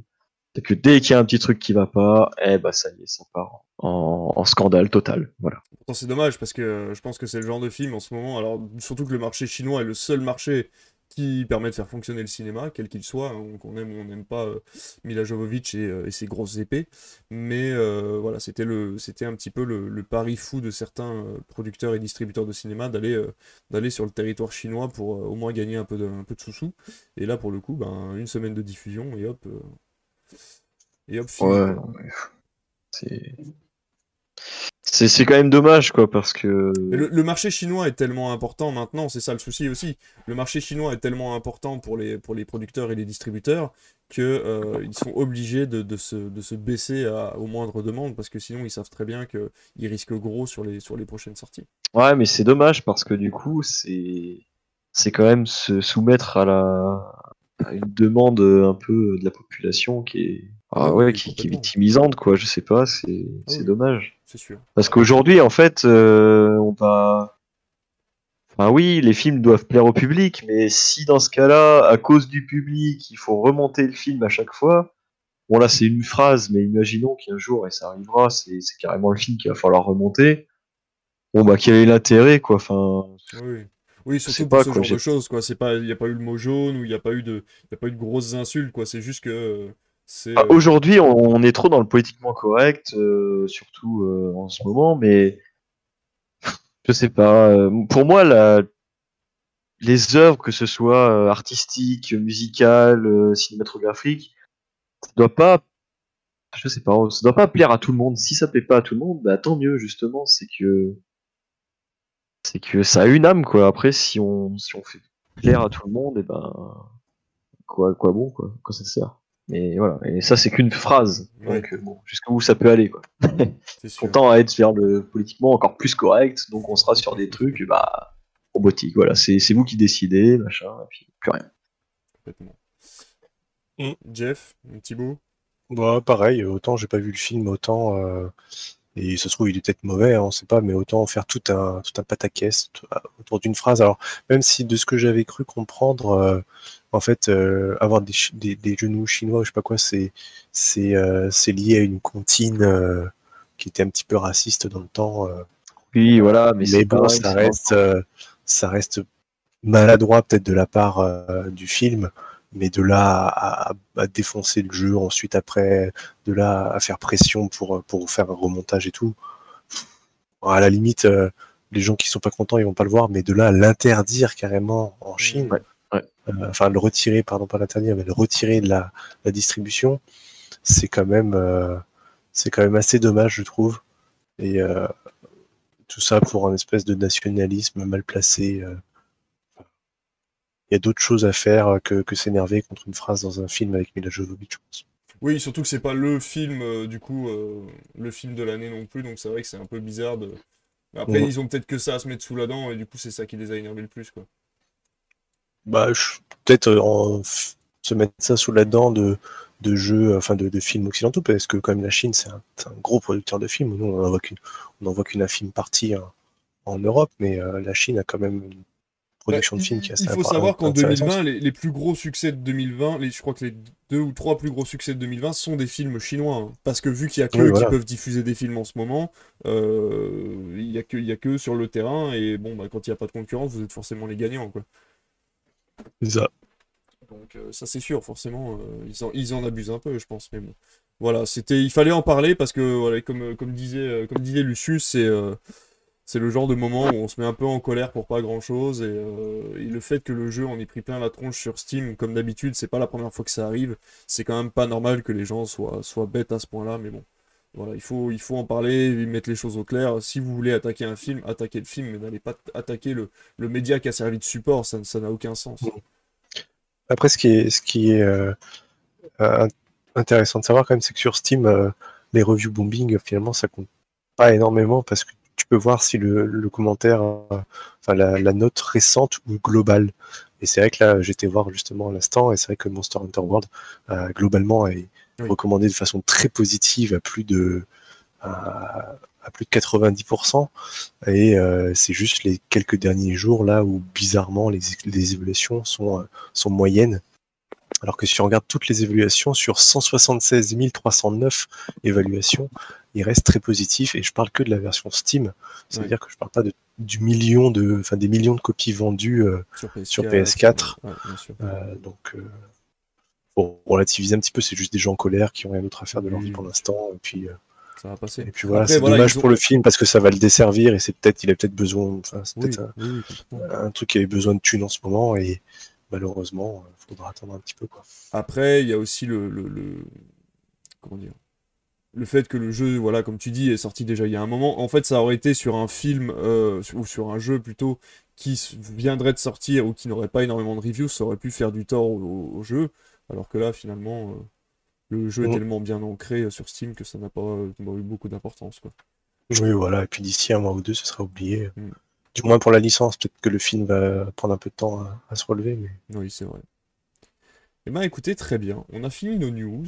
Et du coup, on va passer au sujet du jour. Petit sujet très sympathique, puisque c'est Noël, en tout cas bientôt, on l'espère, pas plus de 6 personnes, le masque obligatoire, mais c'est Noël. Et euh, du coup, on s'est dit que on allait vous trouver peut-être des idées cadeaux, ça vous évitera d'aller peut-être trop euh, chiner dans les magasins, et peut-être euh, trop sortir, et malheureusement devoir tomber malade. mal- Mais si vous êtes tombé malade, l'avantage c'est que vous pourrez regarder Critflix le lundi soir à 21h, puisque vous serez confiné chez vous. Et euh, isolé, carrément. le mec il, il essaye de grappiller au maximum. venez, venez, viens, allez, viens, viens. Tu t'ennuies, viens. En plus, il n'y a pas beaucoup de films ce soir, j'ai vu, c'était pas très intéressant à la télévision, hein, David? Ça dépend de quel côté on se place. Avec le lundi, traditionnellement, ça ça devient la deuxième soirée forte. La Oui. grosse soirée télé, c'est le dimanche, mais le lundi et le jeudi euh, deviennent intéressants. Alors, l'arrêt essai de France 5, c'est Chinatown, et euh, les jeunes filles en uni- uniforme sur, euh, sur Arte. Et c'est vrai que pour le reste, on a Ghost in the Shell, le fameux sorti en 2016, euh, que moi j'aime pas trop Ah avec oui, c'est vrai, oui. Scarlett Johansson, qui est assez moyen sur W9. C8, d'habitude, c'est Blockbuster. Là, c'est le contrat, donc c'est assez moyen aussi. Et en grand classique, on a le retour du Jedi sur TMC. Donc, sachant que le lundi, d'habitude, c'est une grosse soirée de cinéma, et ben, c'est- effectivement, cette semaine, c'est un peu en deçà de ce qu'on a l'habitude de connaître. Je pense qu'ils ont de plus en plus peur de Crispix. Oui, ah bah non, mais ça c'est sûr, c'est sûr. Là, vu le nombre de viewers euh, actuels et, euh, et moyens, euh, c'est- obligatoire. C'est une, une peur, une peur justifiée, ça c'est sûr. Eh ben écoutez, alors je sais pas si vous avez eu le temps de, vraiment euh, chercher des, idées cadeaux euh, intéressantes pour, euh, pour nos viewers, mais on va essayer de faire ça tranquillement, peut-être assez vite aussi, je ne sais pas, je ne sais pas combien d'idées on a en tout, mais en tout cas, moi, ce que j'avais comme idée follement sympathique, pour, pour les gens qui sont, ne, pas forcément cinéphiles, mais qui aiment... voilà, qui aiment bien regarder une série de temps en temps, euh, et à des, comment dire, une somme pas trop exagérée, euh, j'avais pensé à un abonnement Amazon Prime. Je trouvais ça assez intéressant d'offrir ça, parce que pour 50 euros par an, vous offrez à la personne la possibilité de voir les films et les séries qui sont sur Amazon Prime, et en plus de ça, vous lui offrez la possibilité d'avoir accès au catalogue euh, musique et, euh, et aux autres avantages de Amazon Prime. Donc euh, voilà, si vous savez que la personne aime bien le ciné, qu'elle n'a pas forcément les moyens de se prendre un abonnement, que ce soit Netflix ou autre, parce que ça peut vite faire cher par mois et que vous non plus, vous n'avez pas envie de dépenser 120 euros pour, pour un abonnement Netflix pour cette personne-là, bah vous pouvez toujours lui offrir l'abonnement Amazon Prime, puisqu'à l'année ça coûte, oui, je crois que c'est 49 euros, et euh, c'est franchement euh, pas exagéré comme prix pour un, pour un cadeau de Noël quand vous tenez à quelqu'un. Et euh, voilà, j'ai trouvé ça plutôt sympa comme premier cadeau. Est-ce que l'un d'entre vous aurait une idée cadeau à diffuser euh? Alors, juste avant mon idée cadeau, j'aimerais rebondir sur la tienne, David, pour une petite anecdote quand même. Oui. c'est que moi, je me suis offert l'abonnement à Amazon Prime justement pour Noël, il y a à moi-même, il y a trois ans, je crois maintenant. Ouais. Et en fait, je crois que c'est une des pires idées que j'ai eues de ma vie parce que je me le suis, off- je- parce que je me le suis offert le 24 décembre. Et du coup, en décembre, c'est là qu'on dépense déjà plein de sous pour les cadeaux. ouais. Et tous les 24 décembre, j'ai 50 balles qui se barrent en plus. Alors que j'aurais pu prendre ça tranquillement, tu vois, en février-mars, quoi. Ah, merde. Ah oui, c'est vrai que j'avais pas pensé je- à ça. Donc pensez bien du je coup me à ne, posais pas, la- à ne pas cliquer le réabonnement automatique. Je me dis, il faut que je trouve une solution. Peut-être que je vais arrêter mon abonnement un jour, deux, trois mois pour, euh, pour refaire repartir à un autre moment parce que Allez, c'est déjà 50 balles difficile décembre. Alors, le- tous les 24 décembre, j'ai 50 balles qui s'en vont. Enfin bon, voilà. Petite anecdote terminée. Ah ouais, c'est pas mal. Ok, bah donc euh, oui, voilà. Donc conseil Amazon Prime, oui. Euh, fin novembre, c'est bien. Début décembre, Ouais. c'est moins bien. Exactement. Ok, et ben très bien. Euh, du coup, on te passera en vidéo, toi, David. Donc, est-ce que peut-être Jeff, tu as peut-être une idée, toi, de cadeau qui pourrait plaire à quelqu'un? Alors, bah, j'ai cherché un petit peu, mais euh, bon, à savoir, c'est que déjà de base, je suis très très mauvais pour faire des cadeaux. À chaque fois, c'est décevant. Euh, c'est des concerts qui finissent annulés par un virus, euh, des trucs comme ça.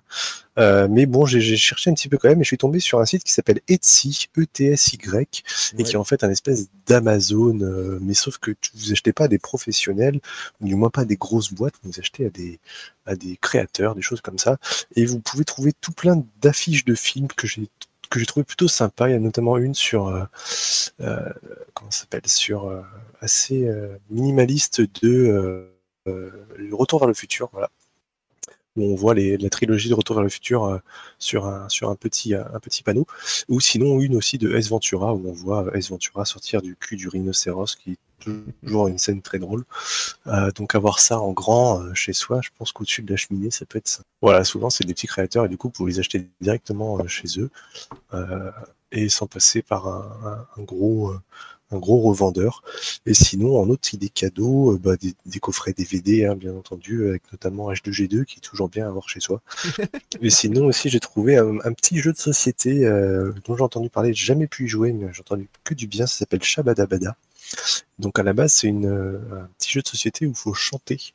Euh, en fait, faut, faut, il y a quelqu'un qui commence une chanson et avec la carte, faut, faut deviner ce que c'est. Ben là, en fait, il y a une version cinéma qui était sortie où en gros, euh, sur chaque carte, il y a une citation d'un film et euh, il faut trouver euh, le film dont il est tiré. Voilà. Ah, yes, pas mal ça. Donc du coup, euh, donc du coup, toi, dans- tes idées cadeaux, tu avais donc le site etsy.com qui permettait d'acheter des affiches de films. Mais coup, deuxième idée, euh, Shabadabada, spécial film, Voilà. pour reconnaître les, euh, les répliques de films. Alors, de ce que j'ai cru voir, par contre, c'est qu'il faut quand même être assez cinéphile pour, euh, pour voir les références. Il y a Ouais. beaucoup de vieux films. D'accord. Ah oui, d'accord, ok. Ouais, en plus, faut, ouais, faut être calé hein, pour connaître des, des Mm. répliques de films comme ça, mais effectivement, ça peut être pas mal. Euh, David, je te laisse lancer ta cam, parce que du coup, toi, tu voulais nous présenter euh, une partie de ta jolie collection. Exactement. Donc, euh, donc voilà. Je voulais vous montrer un petit peu une partie de ma collection, parce que j'ai pas mal de bouquins, pas mal de choses, et dire en préambule, le temps que je finis d'installer ça, quand même, que c'est. On est dans une période difficile pour les éditeurs de DVD et Blu-ray. Mhm. Il y a eu un appel qui a été lancé sur les réseaux sociaux, no- notamment relayé par les grands distributeurs et par des petits, hein, euh, pour dire qu'en ce moment, voilà, il y a des gros, gros problèmes dans l'industrie, mais comme dans plein d'autres industries. Et il est important de mettre des DVD ou des Blu-ray au pied du sapin. J'espère que j'ai pas to- trop de proches qui m'écoutent, mais euh, moi, c'est ce que j'ai fait en tout cas. Parce qu'effectivement, le format physique est très, très, très en danger actuellement. Il l'était déjà hein, avec Netflix et les plateformes. Et c'est toujours intéressant. euh, Je trouve qu'un Blu-ray, euh, ça reste un bel objet.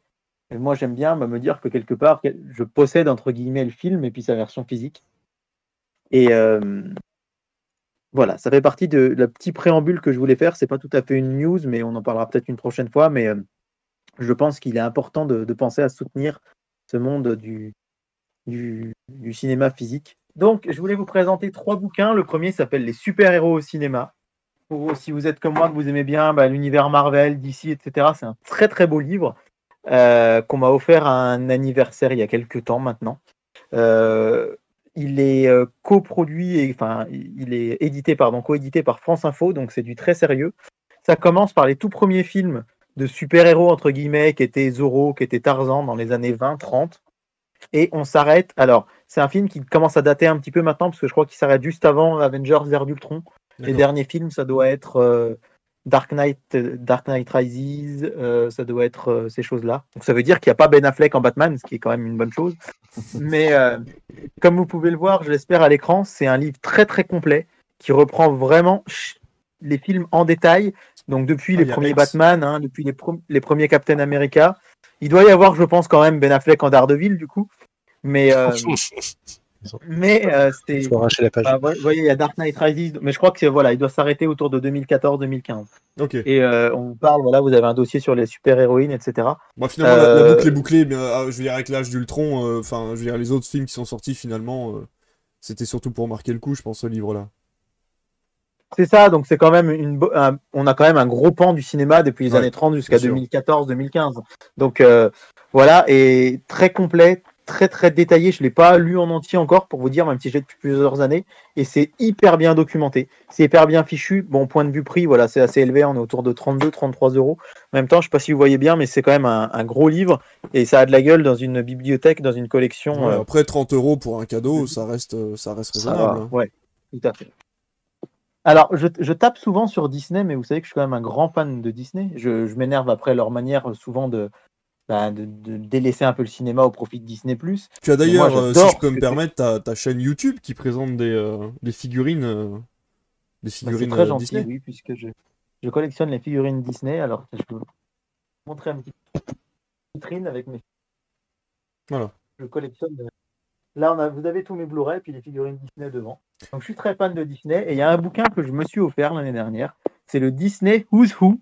Donc, le Disney qui est qui Who's Who. Je vous rappelle que c'est un, c'est une sorte d'annuaire qui existe aux États-Unis depuis très longtemps, qui recense toutes les personnalités. C'est une, voilà, une sorte d'annuaire des stars. Et en fait, Disney a sorti le sien. Et c'est un bouquin dans lequel vous avez par ordre alphabétique tous les personnages de l'univers Disney et Pixar. Oh, c'est génial. Et euh, c'est vraiment très sympa parce que euh, c'est Hachette qui édite ça. Et c'est vraiment très sympa parce que vous avez vraiment les petits personnages et les personnages principaux de tous les films Disney. Donc, euh, je l'ai payé, je crois, voilà, 18 euros. donc c'est pas très cher. Ah oui. Enfin, c'est pas très cher. C'est quand même, Ah il oui. est quand même vachement épais. hein.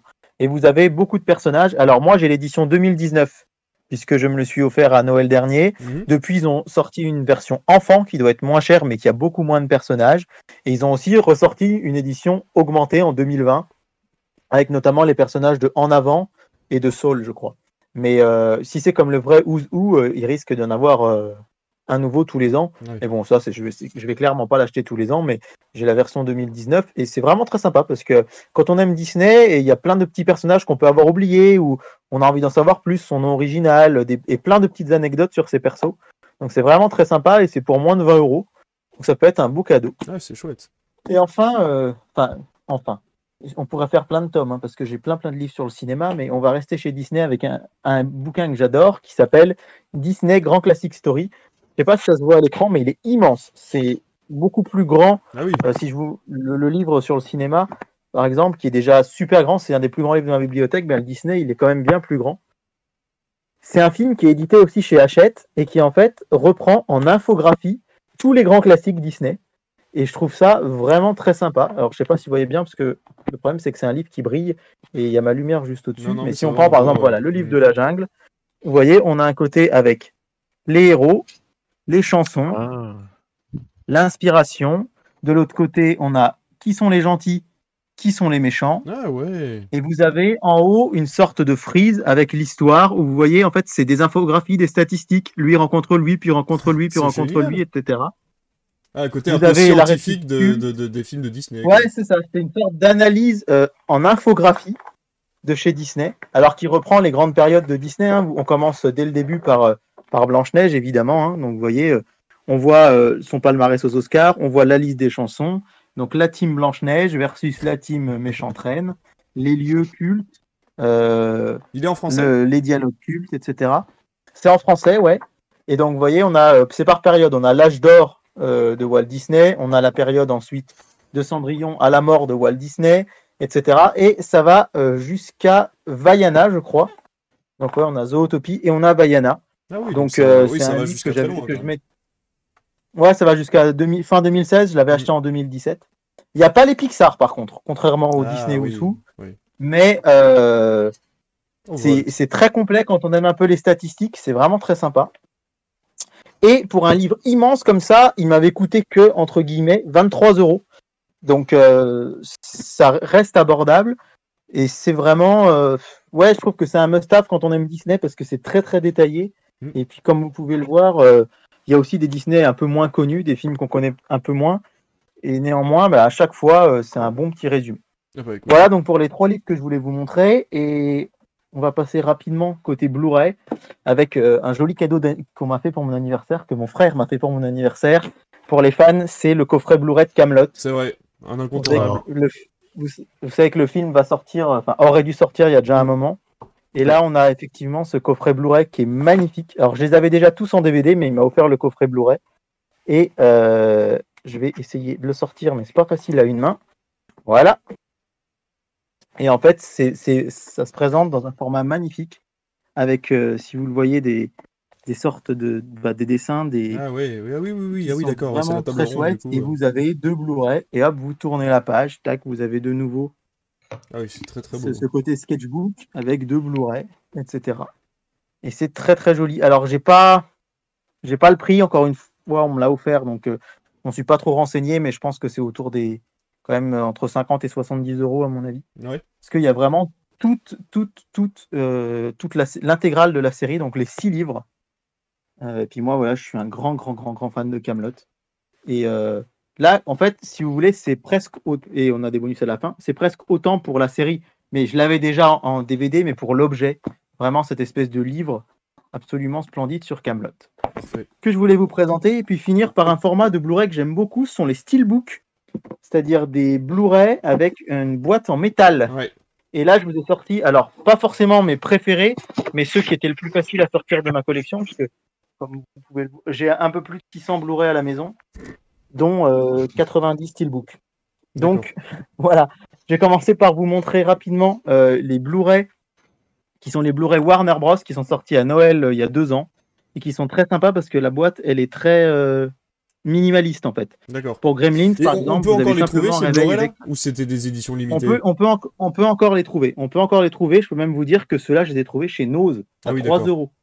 Ah oui. Donc euh, c'est vraiment intéressant. Et euh, c'est des éditions qui sont très très chouettes. Alors malheureusement, il y a encore le... j'ai pas enlevé le blister, donc ça brille peut-être un petit peu. Non, vous voyez, Gremlins, vous avez juste un réveil avec minuit dessus. Il existe Shining où vous avez juste une hache, par exemple. Hmm. Et là, Mars Attack, c'est les deux seuls que j'ai, Mars Attack, où vous avez juste le cerveau de l'alien. Donc c'est des exclusivités stylé, Warner qui, qui sont très stylées, qui sont très jolies. Euh, bah voilà, récemment aussi j'ai acquis X-Men Apocalypse. Euh, Mhm. c'est mon, j'ai pas beaucoup de Marvel parce que c'est très très cher, que c'est très très recherché. Oui, tout à fait. Mais euh, cette version-là, je la trouve, je la trouve graphiquement super jolie. On aime ou on n'aime pas le film, mais en tout cas, l'édition Steelbook euh, grise comme ça est très belle. Et vous voyez ce personnage Apocalypse qui, qui dégouline et en fait, ça fait la forme des, des héros X-Men en fait en dessous qui vont le combattre. Donc euh, c'est, c'est- je le trouvais très joli. En Blu-ray que je me suis Steelbook acheté récemment, les plus récents que j'ai pris, alors on a Sonic le film. Ça pourrait être un plaisir coupable, tiens par exemple, parce que c'est un film qui avait fait couler beaucoup d'encre, mais finalement, je me suis bien marré en le voyant. Donc là aussi, Steelbook, boîtier métal. Euh, Détective Pikachu. Moi, je suis un grand Poké fan, donc euh, c'était obligatoire. Et il est pas de- si mal en plus, moi j'ai beaucoup aimé. De l'acquérir. Ah, il était bien. Plutôt pas mal, oui. Donc ça, Ah, c'est des films que j'ai- Ouais. c'est des films que j'aime bien.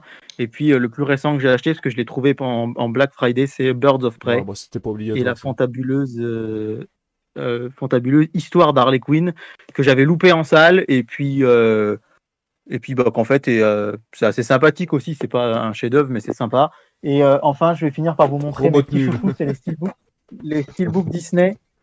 les steelbooks Disney de chez Fnac qui sont assez chers parce que de base ils coûtaient 35 euros pièce. Ah ouais. Ils sont actuellement à 25 euros pièce et il y a eu une offre pendant les soldes où ils étaient à 12,50. Et c'est des éditions spéciales de la Fnac, c'est-à-dire que ces, ces coffrets-là, on les trouvera pas ils ailleurs. que chez Fnac. Vous les trouverez pas euh, sur Amazon, vous les trouverez pas dans les centres culturels Leclerc. C'est vraiment des exclusivités Fnac, donc qui étaient à 12,50 encore une fois pendant les soldes. Donc je les ai eu pour 50 euros les 4, alors que de base c'était 35 euros pièce. Ah oui. Et bah j'ai pris mes Disney préférés. Donc Robin des Bois, c'est mon Disney, celui que j'aime le plus. Voilà. Euh, le Bossu de Notre-Dame, aussi en très jolie édition. Ouais, très beau. Aladdin. Là, je vous montre rapidement. Le problème, c'est qu'il faudrait presque que je les débliste, mais je pense que je pourrais vous montrer ma collection. Ça ferait une soirée spéciale, le Critflix. Donc, je vais essayer d'aller vite. et pour finir, La Belle et la Bête. Euh, voilà, j'insiste là-dessus parce que je trouve que les steelbooks, c'est vraiment très joli. Ces Ouais. boîtiers en métal hein, qui, qui, ont une résonance particulière, qui sont vraiment très jolis, qui sont chouettes dans une collection. Et comme je vous le disais tout à l'heure, au-delà euh, de, du film qu'on peut regarder, mais parce qu'évidemment, moi, dans mes steelbooks, j'ai beaucoup de. J'aime beaucoup aller faire un tour dans les Nose ou dans les euh, Cash Express, les choses comme ça, pour acheter des Blu-ray d'occasion. Et euh, quelque part, voilà, c'est plus avoir l'objet presque que pouvoir voir le film, parce que bah, X-Men Apocalypse, il est sur Disney+, j'ai Disney+. Oui. Enfin, tous ces films-là sont sur Disney+, par exemple, évidemment. Euh, en ce moment, Birds of Prey, il est sur MyCanal, Détective Pikachu aussi. Enfin, voilà. Je sais qu'il est possible de voir la plupart des films qu'on a en Blu-ray, mais encore une fois, moi, je, je- je trouve ces boîtes super belles. Et puis, euh, c'est une industrie aussi à, à préserver. Et, Oui, puis je trouve et le je- format physique, ben, c'est on beaucoup était plus content d'avoir les euh, VHS à une époque. Euh, c'est beaucoup donc plus voilà. simple de parler. il n'y a pas besoin de connexion d'internet, il a pas besoin. Voilà, vous pouvez voir votre film quand vous voulez, où vous voulez. Alors euh, évidemment, avec Netflix maintenant, c'est de plus en plus le cas, mais ça vous prend pas de, de data. Vous n'avez pas besoin de vous connecter au Wi-Fi. Vous avez juste besoin. Ben, moi, c'est ma PS4 hein, qui me fait office de lecteur Blu-ray. Et euh, voilà, je suis très attaché au format physique. Et pareil, moi qui suis un, un- un joueur de jeux vidéo assez conséquent, je sais pas si on voit là, mais j'ai pas mal de jeux Switch euh, en face, j'ai pas mal de, de consoles euh, devant ma télé. et, euh, et voilà, le jeu vidéo, c'est pareil, j'achète très très peu de jeux en démat. Je me suis pas abonné au PS Plus, etc. parce que j'aime, euh, c'est peut-être un peu matérialiste, mais j'aime bien avoir ma boîte, j'aime bien avoir mon jeu, et c'est aussi pareil. pour mes Blu-ray. Donc voilà, Eh ben, très bien, été un peu long, beaucoup. désolé, mais pas Non, mal de non, choses non, à mais- vous montrer. Et il y aura peut-être euh, des épisodes 2 ou 3 à l'occasion si vous voulez, parce qu'il y a encore de Ça quoi peut être sympa. Quand on sera en manque d'idées, ça peut être sympa. Hop, et bah du coup, on a, hop, on repasse sur l'image. Oh là, je suis là. Heureusement que, j'étais- heureusement que je n'étais pas tout nu. C'est encore Euh, plus beau que mes Blu-ray. Non, c'est gentil. Il est, il est mignon. Il est mignon. Euh, est-ce que, Lucius, est-ce que tu as eu le temps? Je t'ai pris un peu de cours, je suis vraiment désolé. Est-ce que tu as euh, des idées cadeaux, toi, de ton côté Ou est-ce qu'on passe directement au top et au flop? Eh ben oui, puisque j'ai eu euh, directement, d'après la, après la question, une idée. Euh, quelque chose que j'aime beaucoup.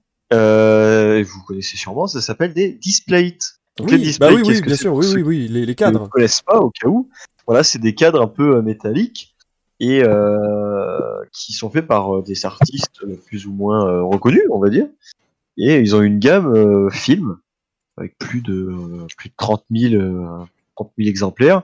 On va retrouver du Pulp Fiction, des Goonies, Gladiator, Retour vers le futur, tout ce que vous voulez. Et, c'est vraiment sympa parce que c'est des idées cadeaux originales, parce que pour le coup, c'est pas des posters, mais c'est bien des cadres qui, en plus de ça, euh, n'ont pas besoin de, de percer un mur pour les pour, pour les accrocher, puisqu'il y a un système euh, intégré, euh, une sorte d'aimant. Euh, chaque cadre sont disponibles en petite, moyenne ou grande taille.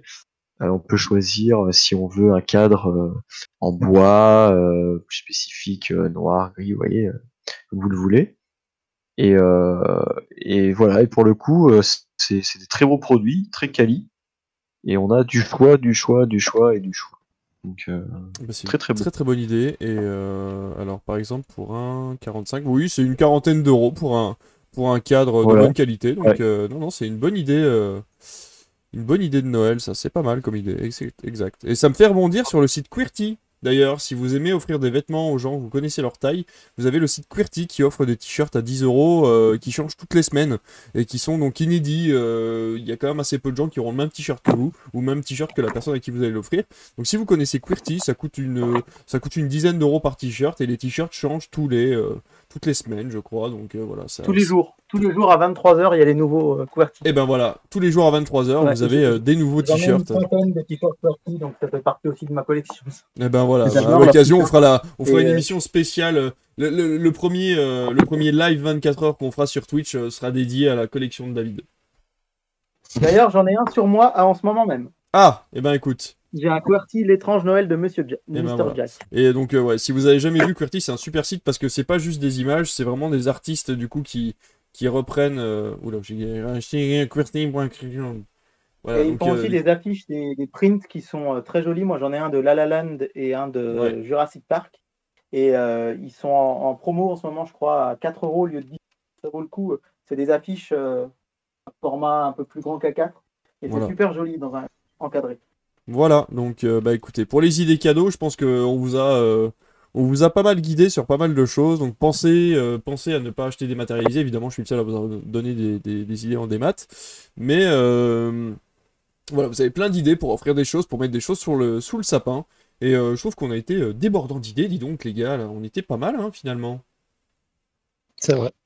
On Ah, on a un peu eu l'état du Père Noël, quoi. Ouais, ouais, je pense, je pense, je pense qu'il y a un peu de ça. Il y a un peu de ça. Et...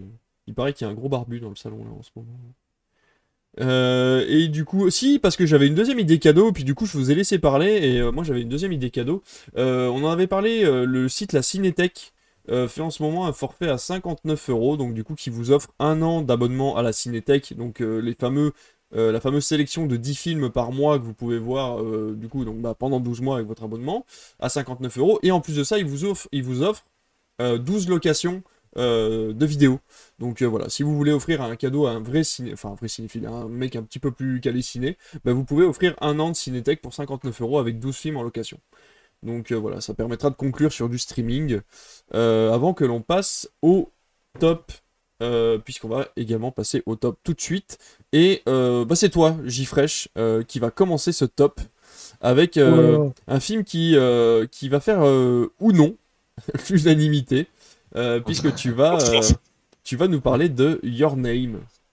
Eh oui, alors euh, donc c'est un film qui fait beaucoup parler de lui quand il est sorti euh, en 2016. euh, je l'avais jamais vu et, et euh, parce que j'avais un peu peur d'être déçu aussi. J'en ai tellement entendu parler et j'ai tendance à, à faire l'autruche quand un truc fait beaucoup parler de lui euh, et attendre quelques temps que ça se tasse.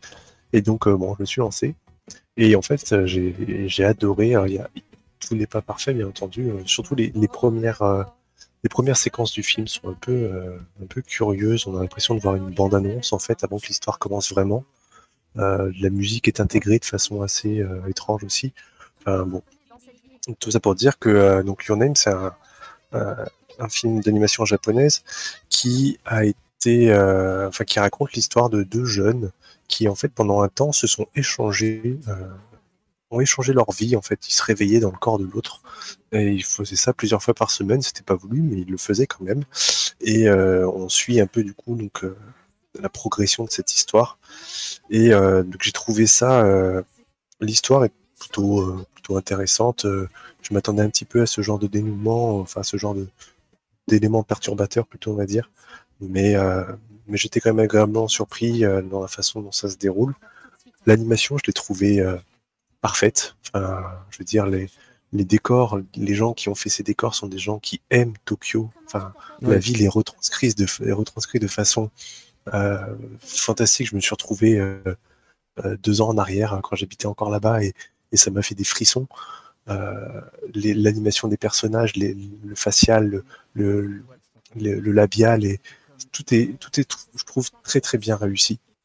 Le scénario est peut-être un petit peu en dessous, mais ça reste, je trouve, très très bonne facture par rapport à ce qu'on peut trouver, euh, notamment sur Netflix en termes d'animation japonaise. Euh, la musique, euh, c'est un groupe que je connaissais pas du tout, qui s'appelle Radwimps, il me semble, et qui est maintenant, euh, qui est maintenant sur mon Deezer. Enfin voilà, j'ai trouvé ça très très intéressant d'un point de vue de l'animation. On, parlait tout à l'heure de l'animation avec passage à la 3D. Il y a un petit peu de 3D dedans, ça s'intègre très très bien, je trouve, dans, dans, dans le- dans l'image, dans la photo. Euh, les couleurs sont, ressortent à l'écran. euh. Quand on sort d'un Ghibli, j'avais j'avais vu du coup euh, le château ambulant il n'y a pas très longtemps. Et là, passer à ça, on sent tout de suite la modernité du truc. Et, euh, et non, ça reste, euh, je, je pense, un des, un des meilleurs films d'animation que j'ai pu voir euh, aujourd'hui. Alors j'ai cru comprendre que Lucius avait pas du tout aimé. On y reviendra. On y reviendra. Garde, Mais, ça euh, pour toi, Lucius. Garde ta haine pour plus tard. En fait, euh, ce que je trouve que le gros, gros, gros, gros point fort de ce, de ce, de ce film, c'est euh, l'immersion dans la culture japonaise Ouais. et l'image, l'image que ça, que ça renvoie à l'écran. Je suis un peu déçu du coup de pas la, de pas avoir pu le voir au cinéma parce que ça doit être une expérience assez folle. Mm, mm. Et euh, mais que ce soit du, dans la province de Gifu que j'ai pas pu aller, que j'ai pas pu malheureusement aller visiter quand, j'étais là-bas, ou euh, Tokyo que j'ai arpenté en long, en large, en travers, euh, on, a envie d'y aller, on a envie de, de, voir un peu, de partager leur vie, euh, leur vie de tous les jours à ces deux adolescents. Il y a de l'humour, il y a de l'amour. voilà, je trouve que c'est un. Il a ses, il a ses défauts, notamment un, montage qui est parfois un petit peu, un petit peu bâtard et qui fait qu'on comprend pas forcément tout de suite euh, ce qui se passe à Mm. l'écran. Euh, mais euh, voilà, ça reste un bilan très très positif pour, pour ce film d'animation, donc Your Name. Eh ben, merci beaucoup et je suis entièrement d'accord avec toi. Et je pense qu'effectivement, on, on en reviendra tout à l'heure. euh, C'est pas, c'est pas pour se, pour se, pour se vanter ou pour. euh, Mais effectivement, je pense que quand tu as vécu ou ne serait-ce que si tu es allé en vacances au Japon, je pense que le que Your Name ne, ressort pas du tout de la même façon. Ne serait-ce que quand ils boivent leur café Boss. euh, Le seul passage que je suis arrivé dans, dans, dans le salon au moment où Lucius était en train de regarder le film et, et j'ai vu qu'ils étaient en train de prendre cette canette et, et, et tu vois que vraiment la typographie, tout est tellement respecté au millimètre près pour que la canette soit exactement celle que toi tu as pris dans ce fameux distributeur quand tu te baladais à, Tokyo ou à Kyoto. Ça, fait tellement, tellement d'émotion en fait. T'as envie de retourner tout de suite au Japon pour aller, reprendre cette canette et, euh, et, voilà. Et pareil, quand tu tous les téléphones, etc., avec euh, les, notifications de line, etc., c'est vraiment, c'est euh, c'est c'est du Japon à 400% et, et je pense que c'est aussi ça qui crée l'émotion dans le. Comme tu dis, c'est de l'amour, l'amour nippon euh, pour le, pour le Japon, quoi. Et puis le- la précision, la précision du, du dessin, la précision Ouais, des, Complètement. ouais. des, des moments de la lumière et tout, c'est même de, du son en fait. euh, c'est vrai qu'il y a beaucoup de passages où ils sont dans, enfin, quelques passages où ils sont dans, dans le train et notamment ce qui est censé être la ligne Yamanote du Japon, qui est la plus grosse ligne de métro de Tokyo, Mm. enfin de train de Tokyo, où euh, vraiment c'est c'est les mêmes bruits en fait. C'est tout tout tout, tout est, est bien retranscrit et, et c'est vrai que c'est c'est ça qui m'a beaucoup impressionné. quoi. Complètement. Eh ben merci, merci pour ce top, euh, merci de nous avoir rappelé que Your Name existe et on, on y reviendra tout à l'heure, euh, Lucius, euh, tu, tu nous parleras de, de ton avis sur le film de toute façon, pour nous Ouais. expliquer pourquoi certaines personnes risquent de, de ne peut-être pas aimer le, le film non plus. on va, euh, on va passer euh, à toi, David. D'ailleurs, euh, tiens, David, je te tiens deux secondes juste avant. Tu, tu avais aimé, toi, Your Name, non? Parce qu'on était allé voir Les Enfants du Temps ensemble et je, je sais qu'on avait, euh, on avait dit qu'on avait moins apprécié d'ailleurs que Your Name, mais il me semble qu'on l'avait. Tu, tu l'as vu, je crois. hein. Ah Aurait-on perdu David? Aurait-il disparu? Mhm. Ah, il me semblerait. Alors, Ah Il est là David était allé boire un verre d'eau et avec donc coupé son micro et forcément là je vous parlais, vous ne m'entendiez pas. Ah bah oui. Oui, forcément. Alors, dis-nous tout. Euh, As-tu oui, as-tu j'ai- aimé Your Name J'ai vu Your Name, je l'ai vu deux fois en salle en fait. Je l'ai vu à sa sortie, donc j'y étais allé tout seul. D'ailleurs, j'étais seul dans la salle. Moi, je suis pas un, un immense fan de, de Japanimation. Moi, le, pre- le premier Ghibli que j'ai vu, pour vous dire, et que je suis allé voir en salle, c'était Le Vent se lève. Ah oui, Donc, d'accord. vous en avez parlé l'autre fois. Et bah, je suis tout à fait d'accord avec ce que disait Gifray. J'avais été quand même assez déstabilisé parce que quand on n'a vu aucun Ghibli commencer par celui-là, c'est pas forcément le plus accessible. Et euh, bon, je me suis rattrapé cet été, j'en ai regardé beaucoup de films des studios Ghibli et de Miyazaki. Mais euh, Your Name me tentait vraiment par son esthétique, par son histoire. Euh, la culture japonaise me plaît beaucoup, mais je suis pas, euh, j'ai jamais mis les pieds au Japon. Je suis pas un dingue de, du Japon non plus. Mais j'avoue que le film, ben, il, a, il a marché sur moi. J'étais très ému, je suis rentré dedans et tout simplement, j'ai regardé ça comme un, un film avec un scénario assez original finalement, avec cet échange entre les deux personnages. Et euh, j'adore la bande originale. Et pourtant, je suis pas fan non plus de J-pop ou de K-pop ou je ne sais quoi, mais la musique est dingue, je Ouais. trouve. Absolument. Et je la réécoute ré- régulièrement. Enfin, faut dire que j'ai une demoiselle à la maison qui aime beaucoup aussi. Et euh, je l'ai vu une deuxième fois parce qu'on avait fait une soirée au cinéma à Bourbon, donc avec euh, Les Enfants du Temps en première partie et Your Name en deuxième partie, donc à laquelle tu étais venu, David. Oui, tout à fait. Et euh, bah, je je l'ai pas revu depuis, mais j'ai eu la chance de voir Your Name que sur grand écran et de l'avoir vu deux fois sur grand écran. Et quand même, euh, du coup, j'ai moins envie de le revoir sur petit parce que ça m'allait bien sur, euh, sur le grand écran. Et ouais, c'est un film que j'ai beaucoup aimé, euh, sans l'aimer peut-être autant que vous parce que j'ai pas ce rapport au Japon que vous pouvez avoir, mais j'aime vraiment beaucoup ce film. ouais. Eh ben, très bien. Euh, bah, on va te garder en ligne, du coup, David, et tu vas nous parler de Christmas Carol, du coup. Exactement. Je vous l'avais annoncé la semaine dernière. C'est mon coup de cœur de l'année au cinéma. Depuis, euh, je crois que c'était en juin, où on avait fait notre première émission euh, Critflix. Ça avait été en fait mon premier top que j'avais imaginé. J'avais vraiment pensé le mettre en, tout premier top, tellement j'ai adoré cette mini-série. Et puis je me suis dit, allez, avec un peu de chance, Critflix, ça va durer jusqu'à Noël et ce sera mieux d'en parler euh, en période de fête. Donc merci de me donner l'opportunité de vous parler de cette mini-série de la BBC qui est juste, qui est juste incroyable et que j'aime vraiment, que j'ai adoré. Alors, A Christmas Carol, c'est basé sur, euh, enfin, c'est basé sur le roman A Christmas Carol de Charles Dickens, qui est aussi mon histoire, mon conte de Noël préféré, que vous connaissez peut-être, qui a été mis à l'écran dans le Noël de Mickey il y a quelques temps, Et je me dans les années 90, et qui a été mis aussi euh, au cinéma par Robert Zemeckis dans le Noël de Scrooge. Avec Jim Carrey, d'ailleurs. Avec Jim Carrey, tout à fait. Et en fait, euh, là, c'est une adaptation pour la BBC. Alors, de base, le réalisateur, il voulait faire un grand film de 3 heures. Et la BBC a préféré qu'il le morcelle en trois parties. Donc, en fait, c'est passé de grand film de 3 heures à mini-série de 3 épisodes de 56 minutes, 56-57 minutes. Donc, au total, ça fait 2h57.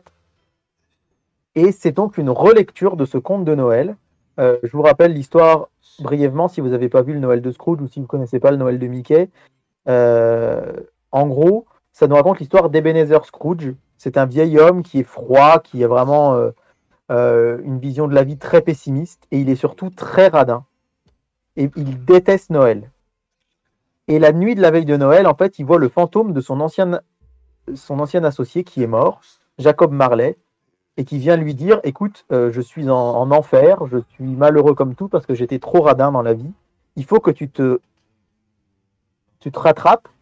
Il faut que tu arrives à rectifier le tir. Il faut que tu deviennes une personne généreuse parce que euh, les gens ont besoin de générosité. Et si tu es radin, tu seras comme moi, tu finiras en enfer.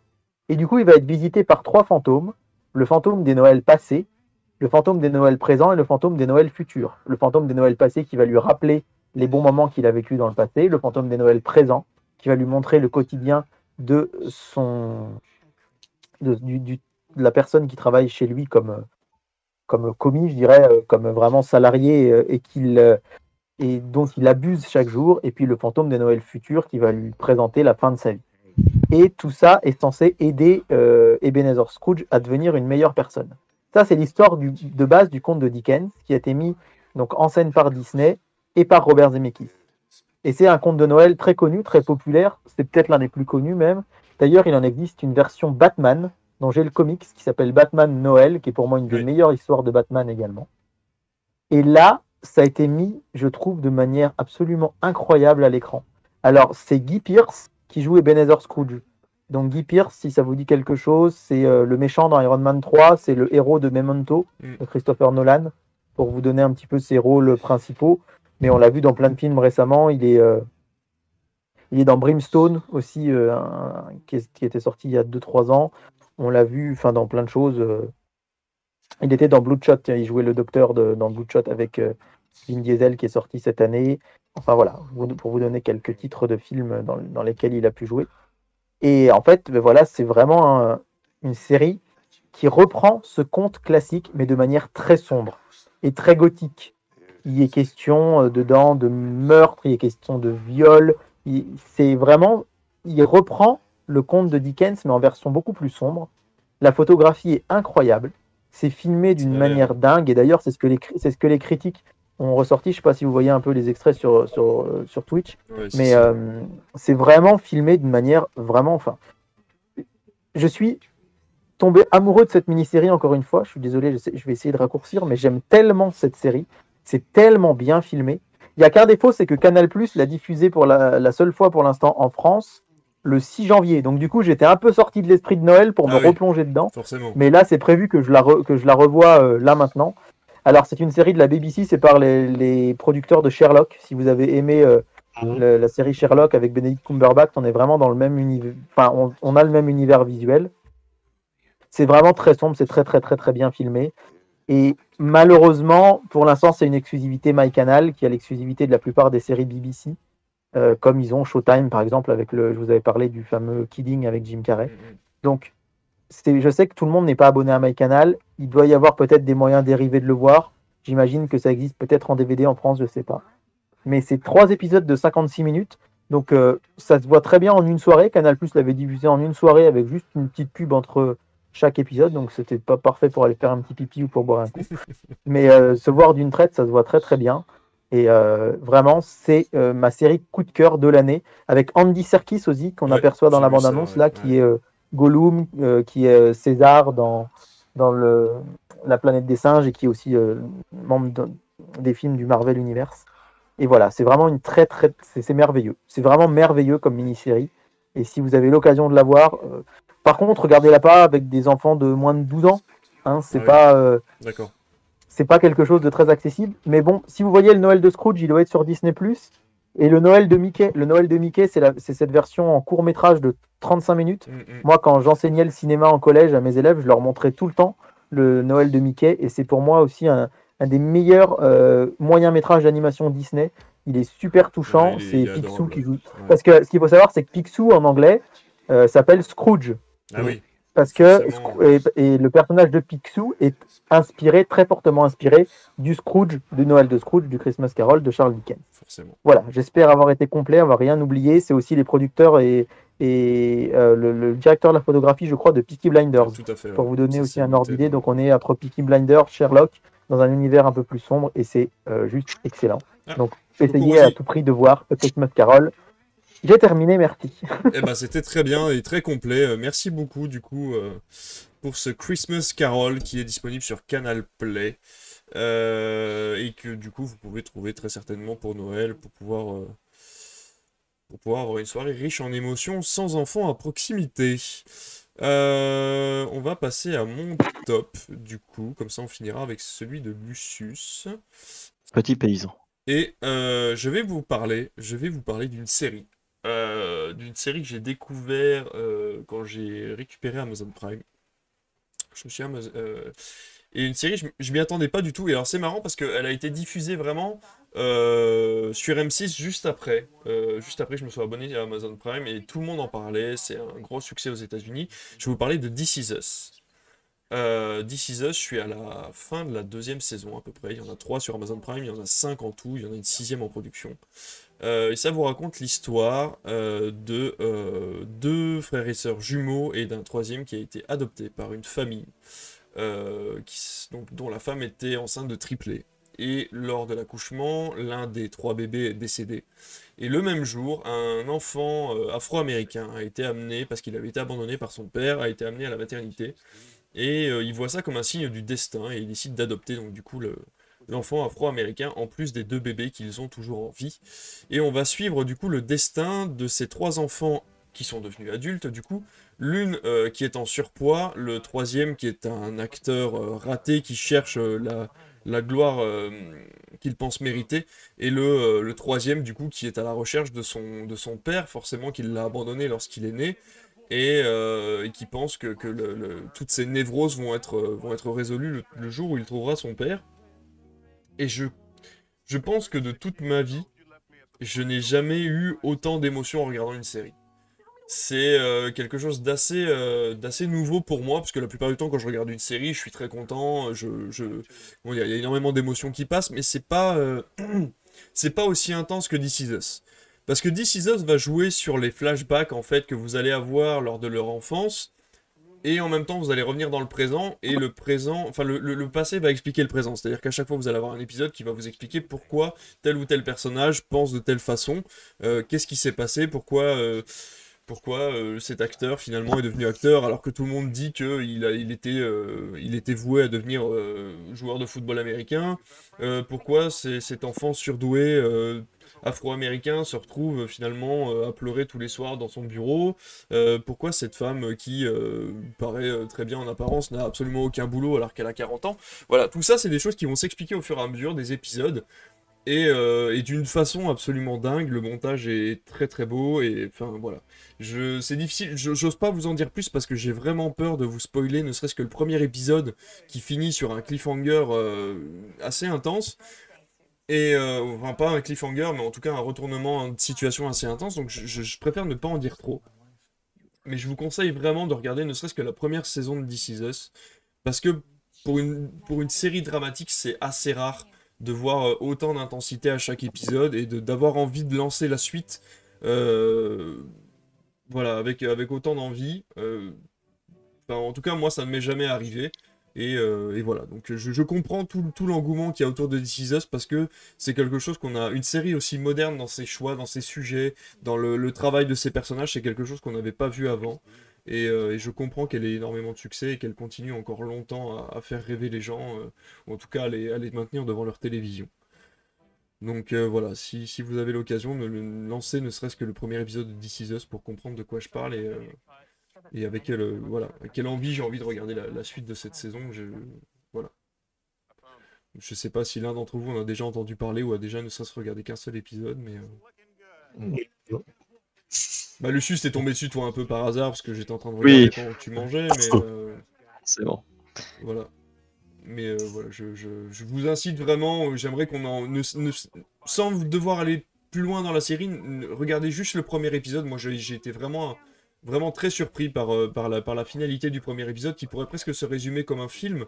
On, serait limite même pas obligé de regarder la suite, mais on en a vraiment envie parce que parce qu'on s'est attaché, en ne serait-ce qu'un seul épisode, on s'est attaché au personnage et on a envie de savoir ce qu'ils deviennent. Donc. euh, donc voilà, si vous avez l'envie de, de, de, commencer This Is Us, allez-y, c'est c'est un très, très, une très très bonne série. Euh, sur ce, voilà, bref, on va passer au top du coup de, de Lucius, Exact. qui va nous parler du coup de Petits Paysans. Vas-y, Petit paysan, voilà. Donc euh, un film euh, que j'ai découvert il y a, je pense, euh, euh, ouais, facilement deux ans. Euh, tout simplement parce que euh, j'ai en ma possession MyCanal et puis euh, c'était un film qui était dans mes recommandations. Euh, je pense que c'est c'est d'ailleurs cool parce que c'est pas un film auquel j'aurais pensé regarder. Euh, et j'étais très surpris par celui-ci. Pour, rentrer un peu plus en détail, du coup, il est sorti le 30 août 2017. C'est un drame, le genre de film que je préfère. Et euh, c'est réalisé par Hubert Charuel, qui est donc son premier film. C'était son premier film et il a eu l'Oscar du meilleur premier film, pour le coup. Euh, voilà, avec l'acteur principal de Swan Ar Arload, pardon, Swan Arlo, ouais. et euh, Sarah Gianto. Qui est venu à Moulin d'ailleurs, Swan Arlo pour info, euh, qui était venu pour le festival Jean Carmé à l'époque où il était Mhm. euh, second rôle et euh, un- un jeune homme très sympathique. Eh ben, écoutez, en tout cas, euh, il joue très très bien euh, le rôle de l'agriculteur, euh, puisque le, le but du film, c'est euh, déjà on est tout simplement bien bien bien bien plongé dans euh, le côté euh, ferme, puisque c'est quelque chose qu'au cinéma ils, ça se voit pas trop, à part dans les dans le film euh, avec Luan, euh, j'ai perdu le, le nom. La famille Bélier. Euh, ma, f- euh, merde. La famille Bélier. La famille Bélier. ouais. Oui, la famille Bélier. J'avais ma famille d'abord, euh, j'adore, c'est pour ça que je l'ai ça en tête, mais rien à voir. Et euh, pour le coup, ça a été tourné vraiment dans la, dans la vraie ferme des parents de, du réalisateur, puisqu'il est, euh, il fait partie d'une famille d'agriculteurs, tout simplement. Et euh, pourquoi c'est un drame? Parce qu'on suit en fait l'histoire d'un paysan qui est amoureux de ses vaches, amoureux de son travail.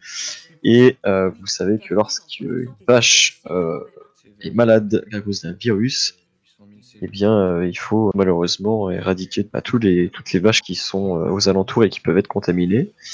Et c'est très compliqué pour un agriculteur de perdre toutes ses vaches puisqu'il perd bah, tout son boulot. Et du coup, il préfère tuer les, tuer les unes après les autres euh, pour éviter que, que les, services sanitaires euh, bah, viennent chez lui le contrôler et puis euh, il ordonne de, toutes les tuer. Et, euh, on voit que c'est très difficile parce que psychologiquement, on se met vraiment à la place de, du petit agriculteur. Euh, Plus nous, Français, on est très, euh, très attachés à cette, euh, cette profession. Pour le coup, on voit vraiment la détresse euh, du personnage principal face à, ouais, face à ce virus, en gros, euh, qui est très présent. Ouais, on, se pose la question de qu'est-ce qu'on aurait fait nous à sa place. C'est-à-dire, est-ce qu'on aurait essayé de mentir Est-ce qu'on aurait essayé euh, justement de les, de les, bah, de les tuer une- juste celle qui est malade, on la tue juste après pour éviter de, montrer de, que ça se voit, qu'est-ce qu'on aurait fait nous. Et, euh, sans spoiler, on a une fin assez, euh, bah, assez tragique, hein, c'est quand même difficile, c'est pas un film qui est heureux, loin de là. Mais, euh, mais pour le coup, si vous l'avez jamais vu, c'est vraiment un film à voir juste par sa prouesse, euh, déjà par le réalisme du film, parce qu'on est vraiment plongé dans une ferme, c'est pas juste un décor euh, fait pour le film, et aussi justement par le, le jeu d'acteur très très très euh, prenant, du coup de l'acteur principal euh, qui est Swan. Euh, rien que pour ça, euh, il est vraiment à regarder. Eh bien, très bien. Merci beaucoup. Est-ce que l'un d'entre vous l'a vu, Petit Paysan? Non. Alors, moi, je l'ai vu, et puis ça avait été l'occasion au cinéma de Bourbon. On avait invité justement des agriculteurs pour nous parler de ce film. Et euh, c'est vrai que c'est un, un drame absolument poignant et que, que j'ai beaucoup aimé. Et si je peux me permettre, dans le même genre, il y a un film qui n'est pas sorti, qui aurait dû sortir, mais à cause du reconfinement, etc., ça n'a pas eu lieu. Ouais. moi, j'ai eu la chance, euh, en tant qu'exploitant, de voir au cinéma il y a déjà quelques mois, septembre, qui s'appelle La Terre des Hommes, et qui est dans le même registre d'un drame dans le monde agricole. Là, ça touche plus euh, à, la place de la femme euh, dans une jeune femme de, de 22-23 ans qui veut reprendre la ferme de son père, qui est très endettée.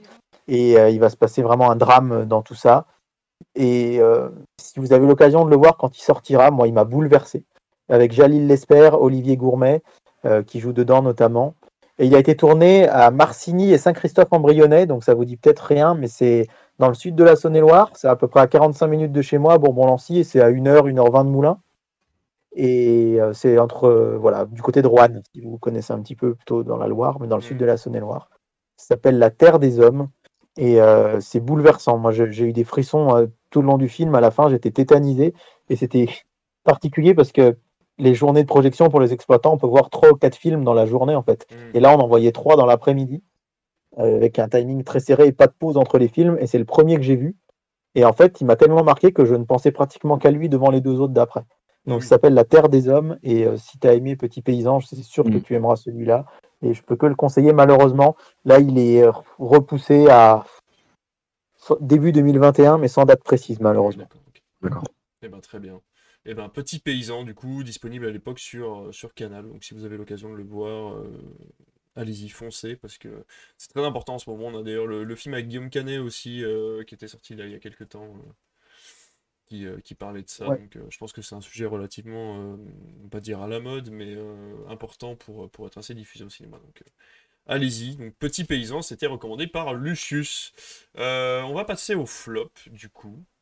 Dernière section de notre émission, avant de, de terminer et de devoir malheureusement s'en aller. Je sais que vous voulez rester avec nous toute la nuit euh, pour notre séance ASMR, mais euh, on va devoir aller se coucher. Euh, pour le flop, je vais commencer parce que j'y tiens. Parce que, le film dont je vais vous parler, c'est quelque chose qui me tient à cœur. C'est pas avec Ben Affleck, mais c'est un film DC Comics. C'est quelque chose que j'aurais voulu voir dans, le, merveilleux monde multiverse de chez DC, mais malheureusement ça n'arrivera jamais, puisque Ryan Reynolds a, a congédié ce film de sa filmographie. Malheureusement, il l'a prouvé dans Deadpool 2, et je, je trouve ça très dommage, parce que je ne vois pas ce qu'il y a de, de, si, euh, de si navrant que ça dans ce film. Je vais vous parler de Green Lantern. Euh, Green Lantern, qui est, un, qui, qui est mon plaisir coupable. C'est pas un flop. J'adore ce film, je le regarde à peu près une fois par an. Euh, ça nous raconte l'histoire de Hal Jordan, du coup, qui est un pilote de ligne, euh, enfin un pilote de chasse plutôt, pour l'armée américaine, et euh, qui un jour trouve un vaisseau spatial dans lequel il trouve un alien mourant, qui lui offre une bague en lui disant que maintenant il est le protecteur euh, du, euh, du secteur de la Terre et de, sa galaxie, et qu'il va devoir euh, du coup protéger la Terre et, tous ses environs de, toutes les menaces qui pourraient euh, planer au- au-dessus de ce secteur. Et le voilà euh, embarqué dans, un, une espèce de police intergalactique où il va aller s'entraîner. Son costume de Green Lantern lui est offert euh, via une, bah, une lanterne, justement, à laquelle il est obligé de se recharger une fois de temps en temps pour, euh, pour récupérer tous ses pouvoirs. Et euh, ce qui est très intéressant avec Green Lantern, c'est que euh, tout dépend de votre imagination. Vous pouvez créer absolument tout grâce à cette fameuse bague et à cette fameuse tenue. Donc vous allez pouvoir créer de la simple épée jusqu'au char d'assaut, en passant par un immeuble entier si vous le désirez, tant que votre, imagi- votre imagination le permet, et le pourcentage de la bague également. Donc voilà, pour- je vais pas rentrer plus dans les détails, il y a un gros méchant, il combat le gros méchant, et à la fin il arrive à battre le gros méchant, mais dans l'ensemble, le film se tient. Et j'ai beaucoup de mal à comprendre pourquoi, et je pense encore une fois que c'est toujours la même chose, c'est que les fans ont été déçus puisque ça ne respecte pas le, médium de base, puisque le, le grand méchant a été, euh, comment dire, mixé en fait avec plusieurs grands méchants, et euh, forcément on ne retrouve pas les antagonistes de base qu'on peut rencontrer dans le comics. Mais moi je connaissais pas le comics le jour où j'ai vu Green Lantern, et j'ai été très content de le voir parce que je trouvais que pour l'époque les effets spéciaux étaient magnifiques euh, que ce côté euh, imagination euh, de Green Lantern était vraiment une très bonne idée et que ce côté galaxie voire univers en fait à protéger en ayant la- comment dire le devoir en fait en tant que policier de ne pas forcément s'occuper que de la Terre j'ai trouvé ça hyper intéressant. Et en plus j'adore Ryan Reynolds quel que soit son rôle je trouve que c'est un c'est un bon acteur et euh, voilà. Donc je, je trouve ça dommage je voulais en parler je sais qu'il y a beaucoup beaucoup de personnes qui vont euh, crier au scandale quitter Cryptflix en disant c'est pas possible euh, tu vas avoir 100 000 euh, abonnés de moins, euh, voilà, machin, bon c'est pas grave, ça t'en laissera 900 000, mais euh, voilà, je, voulais en parler, je trouve que moi, oh on est passé sur l'abondance d'après, Euh, voilà, j'ai adoré Green Lantern, je le regarde encore, je l'adore encore, et je, voulais le dire, je voulais que ce soit mon, cri du cœur, mais euh, regardez Green Lantern, et regardez-le avec un œil neuf, essayez de ne pas vous coller aux comics, et, euh, je pense que comme moi, vous, vous trouverez un petit charme à, ce film qui, qui finalement aurait mérité bien plus que, tout le, le- bashing qu'il a eu pendant des années et qu'il a encore maintenant. Donc euh, voilà, je sais pas si vous avez vu Green Lantern, mais euh, en moi j'ai beaucoup apprécié. Je, l'avais vu, mais euh, c'est vrai que j'ai un peu plus de mal sur le côté effets spéciaux. J'ai trouvé ça un petit peu en dessous de, ce qui se faisait quand même déjà. Enfin, notamment sur, Ryan Reynolds, en fait, que, que j'ai trouvé pas forcément dans, le rôle, alors que c'est un acteur que j'aime beaucoup aussi dans Deadpool, il est, génial. Mais je trouve qu'il était un peu à côté de la plaque, qu'il y croyait pas vraiment dans ce film. Après, euh, Green Lantern, c'est un personnage de, comics que, que sans, adorer, j'affectionne euh, normalement. Quoi. Je trouve qu'il y a des personnages plus intéressants que lui. Après, l'univers, par contre, de Green Lantern, tout ça autour de tout l'espèce de league comme ça, de, de protecteur et tout ça, c'était assez intéressant. Mais le personnage euh, de Green Lantern, j'avais trouvé ça un peu moins, un peu moins intéressant dans le film, en fait. Eh ben d'accord. Ouais, moi je l'avais vu il y a très longtemps, mais en fait, euh, quand je me suis acheté mon lecteur Blu-ray, première fois, euh, 12 ans, j'avais à peine 20 ans, quoi. Et un des premiers Blu-ray que je me suis acheté, c'est Green Lantern en me disant, ouais, ça va être trop bien, les effets spéciaux et tout.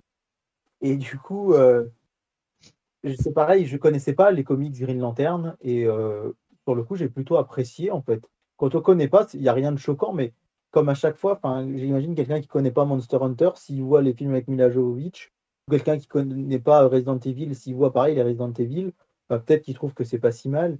Et je comprends ce que tu ressens à Green Lantern. Maintenant, je l'ai vu une fois, je pense que je le reverrai plus, mais euh, je l'avais pas trouvé catastrophique non plus. Surtout que je trouve que moi qui, aime beaucoup les comics et qui ai beaucoup de comics particulièrement d'ici, l'univers Green Lantern, c'est le seul dans lequel je me suis pas plongé. Donc ça m'intéresse pas, mais je trouve que c'est tellement immense et c'est tellement à part en fait Green Lantern. Ce côté galactique, ce côté avec plein, plein, plein d'univers, de mondes, etc. Ça m'a toujours un peu euh, impressionné dans le sens où je me dis, euh, bah, faudrait reprendre ça du début et puis vraiment bien se plonger dedans. Et bah, j'ai des amis qui ne font que Green Lantern, qui ne lisent et qui ne regardent que du Green Lantern. Et, du coup, je trouve que le film, finalement, il arrive à. comment dire Il arrive un petit peu à, prendre du recul avec cet univers, mais il le simplifie aussi pas mal. Et c'est aussi un des avantages du film Green Lantern, je trouve, c'est que du coup, il simplifie euh, cette complexité qu'on peut avoir et, et puis cette petite appréhension que moi j'avais avec ce personnage. Complètement. Après, moi, je m'étais lancé là-dedans aussi à la base. J'avais acheté beaucoup de, beaucoup de comics Green Lantern. J'ai acheté.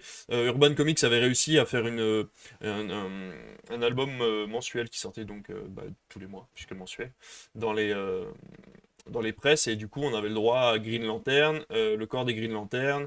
Et je sais plus, il y en avait un troisième. Et en fait, du coup, tous séparés en soi. Et je trouvais ça limite plus intéressant de suivre plutôt les Green Lantern qu'Al Jordan. Donc vraiment partir dans les, dans les fins fonds de l'univers euh, voir un peu ce qui se passait là-bas et de voir ces, euh, ces, bah, toutes ces, justement tous ces Green Lanterns qui essayaient de se débrouiller un peu comme ils pouvaient pour, euh, pour lutter contre les menaces de l'univers. Donc voilà, le, comic c'est très bien, après il est très science-fiction, donc faut aimer justement le, le côté race alien, vraiment l'imagination débordante, etc. Mais voilà, en tout cas, le, moi le film, je, je, le voyais comme un plaisir coupable, donc j'ai voulu vous en parler aujourd'hui.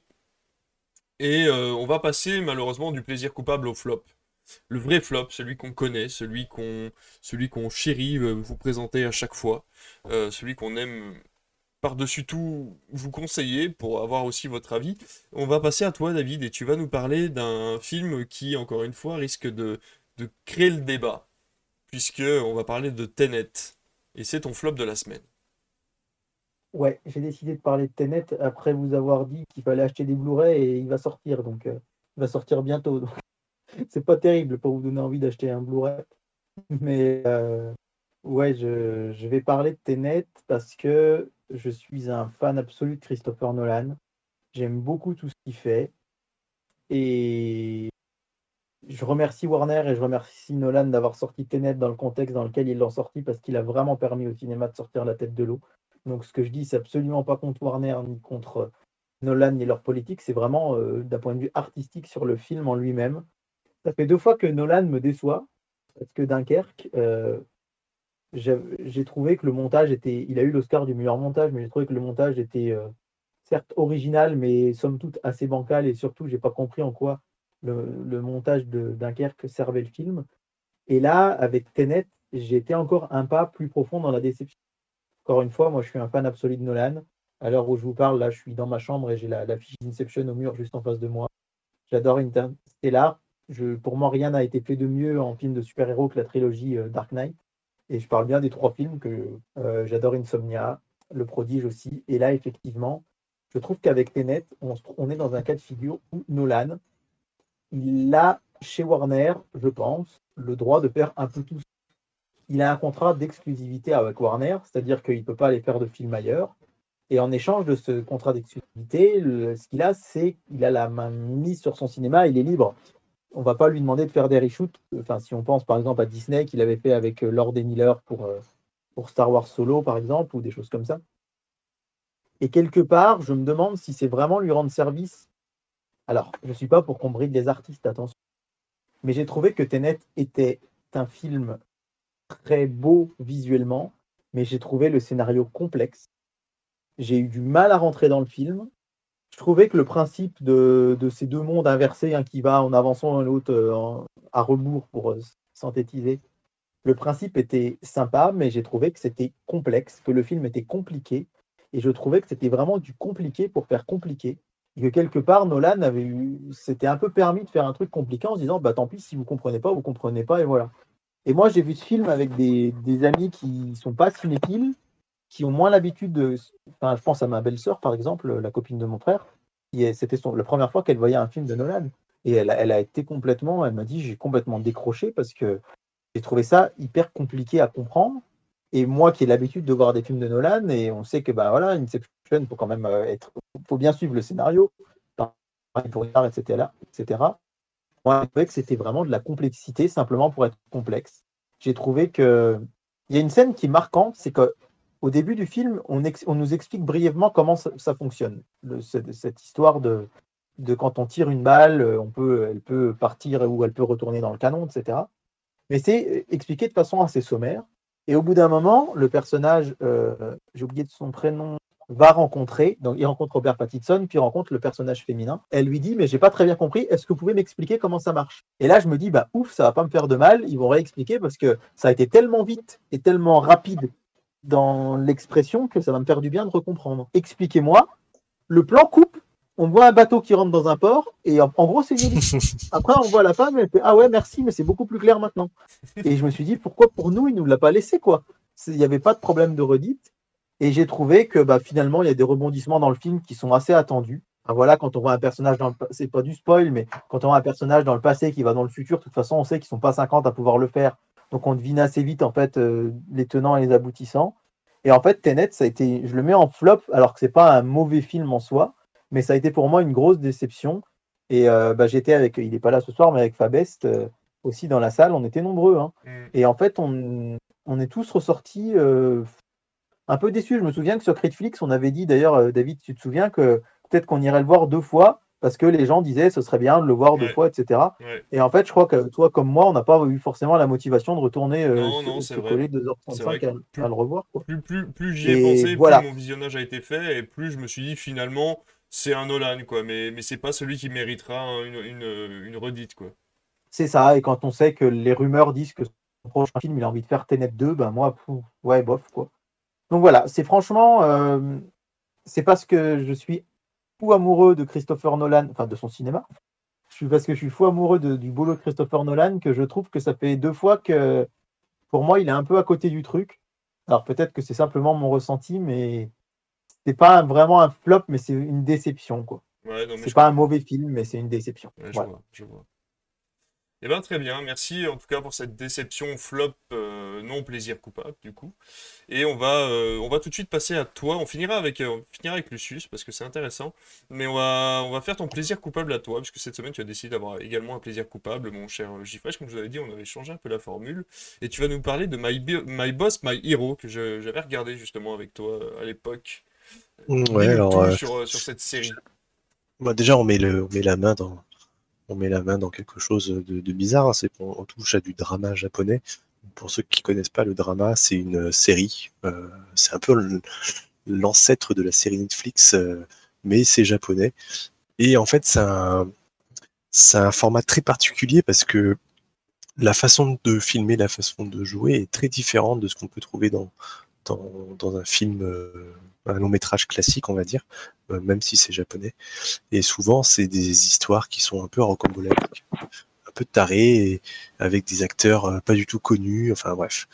Et donc là, on parle de My Boss My Hero, donc c'est un drama qui, qui raconte l'histoire de, du héros, j'ai oublié le nom, je m'en souviens plus, qui en fait est à la base, il est l'héritier d'une famille de Yakuza. Et euh, en fait, il est très très fort en bagarre, etc.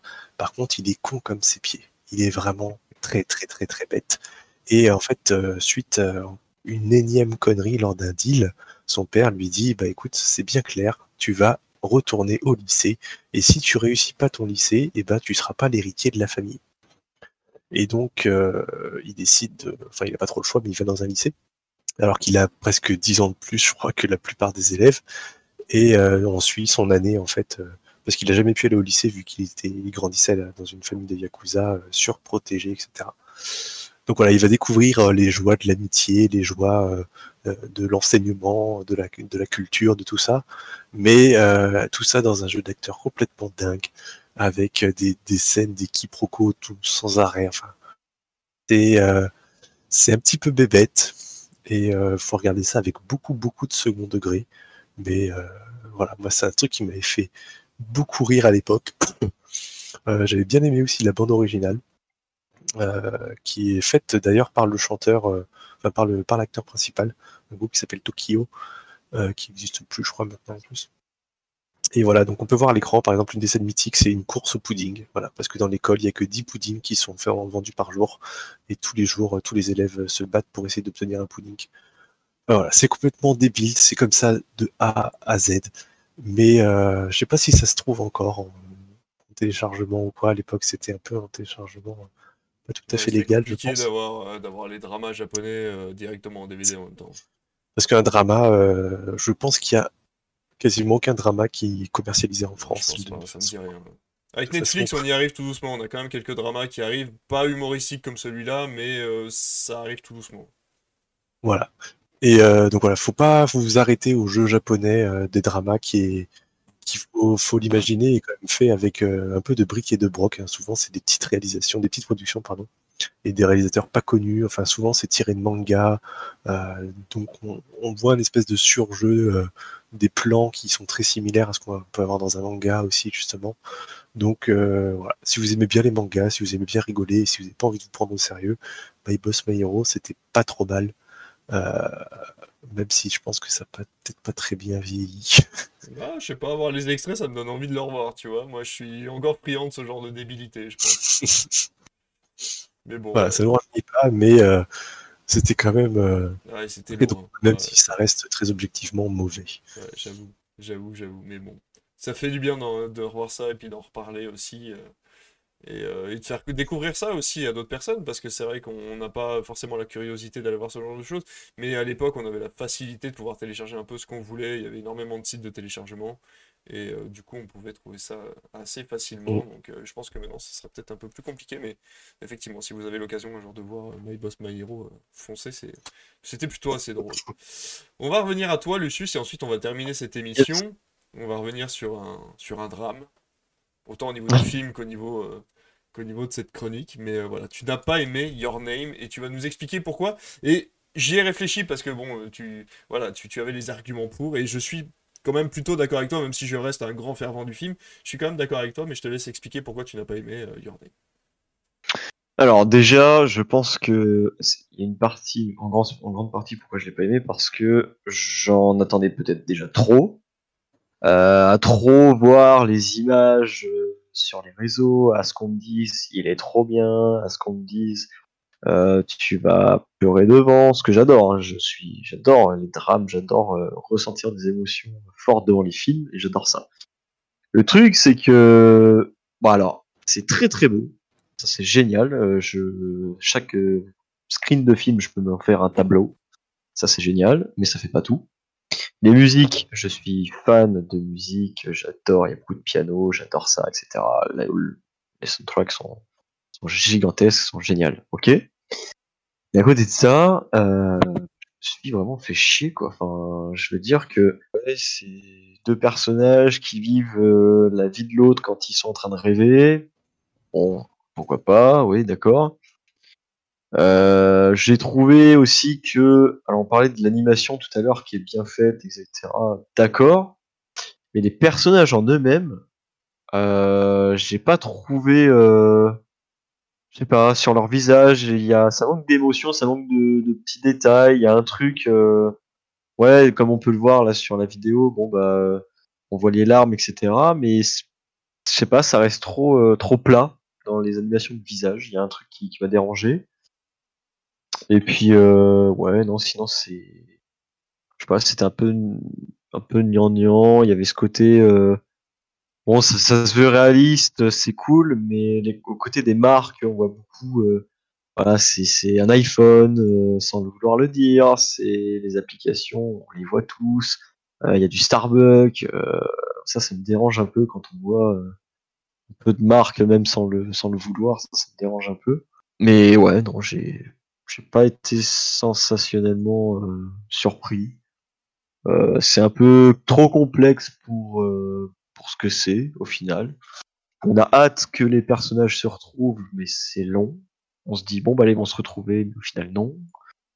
C'est un peu trop tiré par les cheveux, j'ai trouvé, c'est-à-dire que ils sont en train de se parler, entre guillemets, à un moment donné dans le film.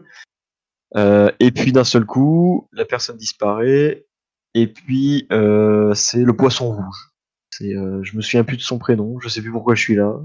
Je me souviens de quelqu'un, mais je sais plus qui c'est. C'est vraiment le, je sais pas. Il y a eu un truc où je me dis non mais là, ils sont en train de s'écrire sur leurs mains, ils se souviennent d'eux.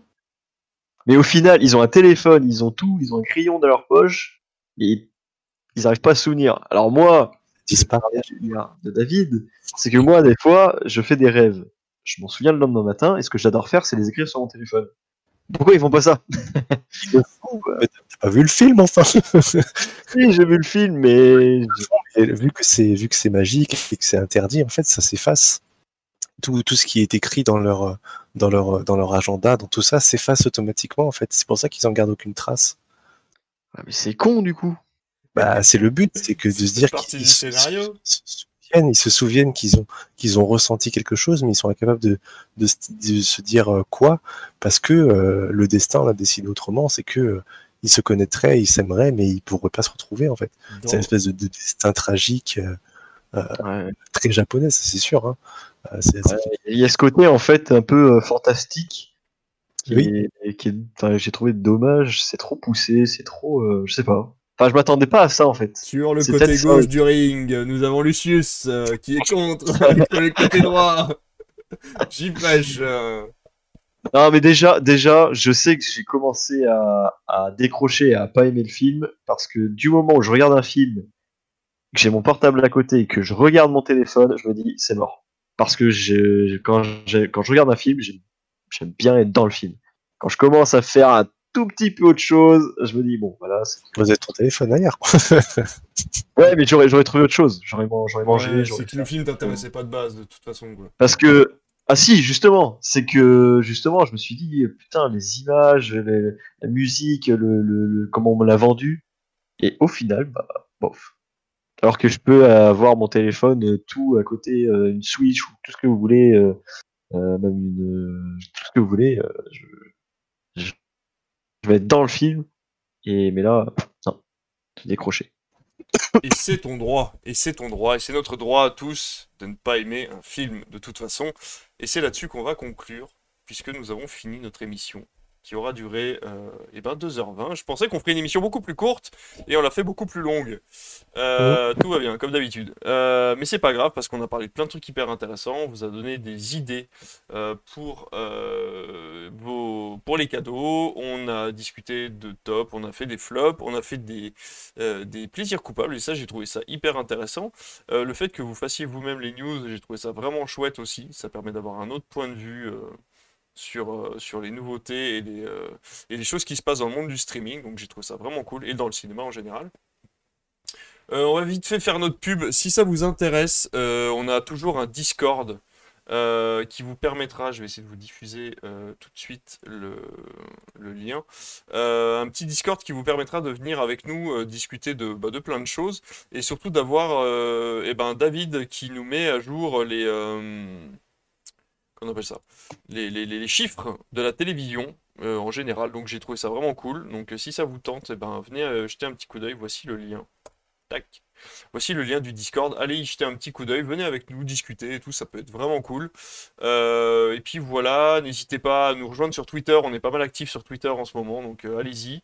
Euh, je vais essayer de reprendre la chaîne YouTube. Je le dis toutes les semaines et toutes les semaines je ne le fais pas. Mais c'est pas grave. L'important c'est d'y croire. Donc voilà. Merci à tous les trois d'être venus pour cette émission. On se revoit la semaine. Ah, oula Et ben alors, à plus de voix. C'est fini. Tu m'as refilé le Covid par, par micro interposé. Euh, donc euh, voilà, on se rejoint euh, du coup encore une fois la semaine prochaine. Je ne sais pas qui sera là, je ne sais pas qui ne sera pas là, mais c'est la surprise. Et on aura encore plein de news, plein de tops, plein de flops.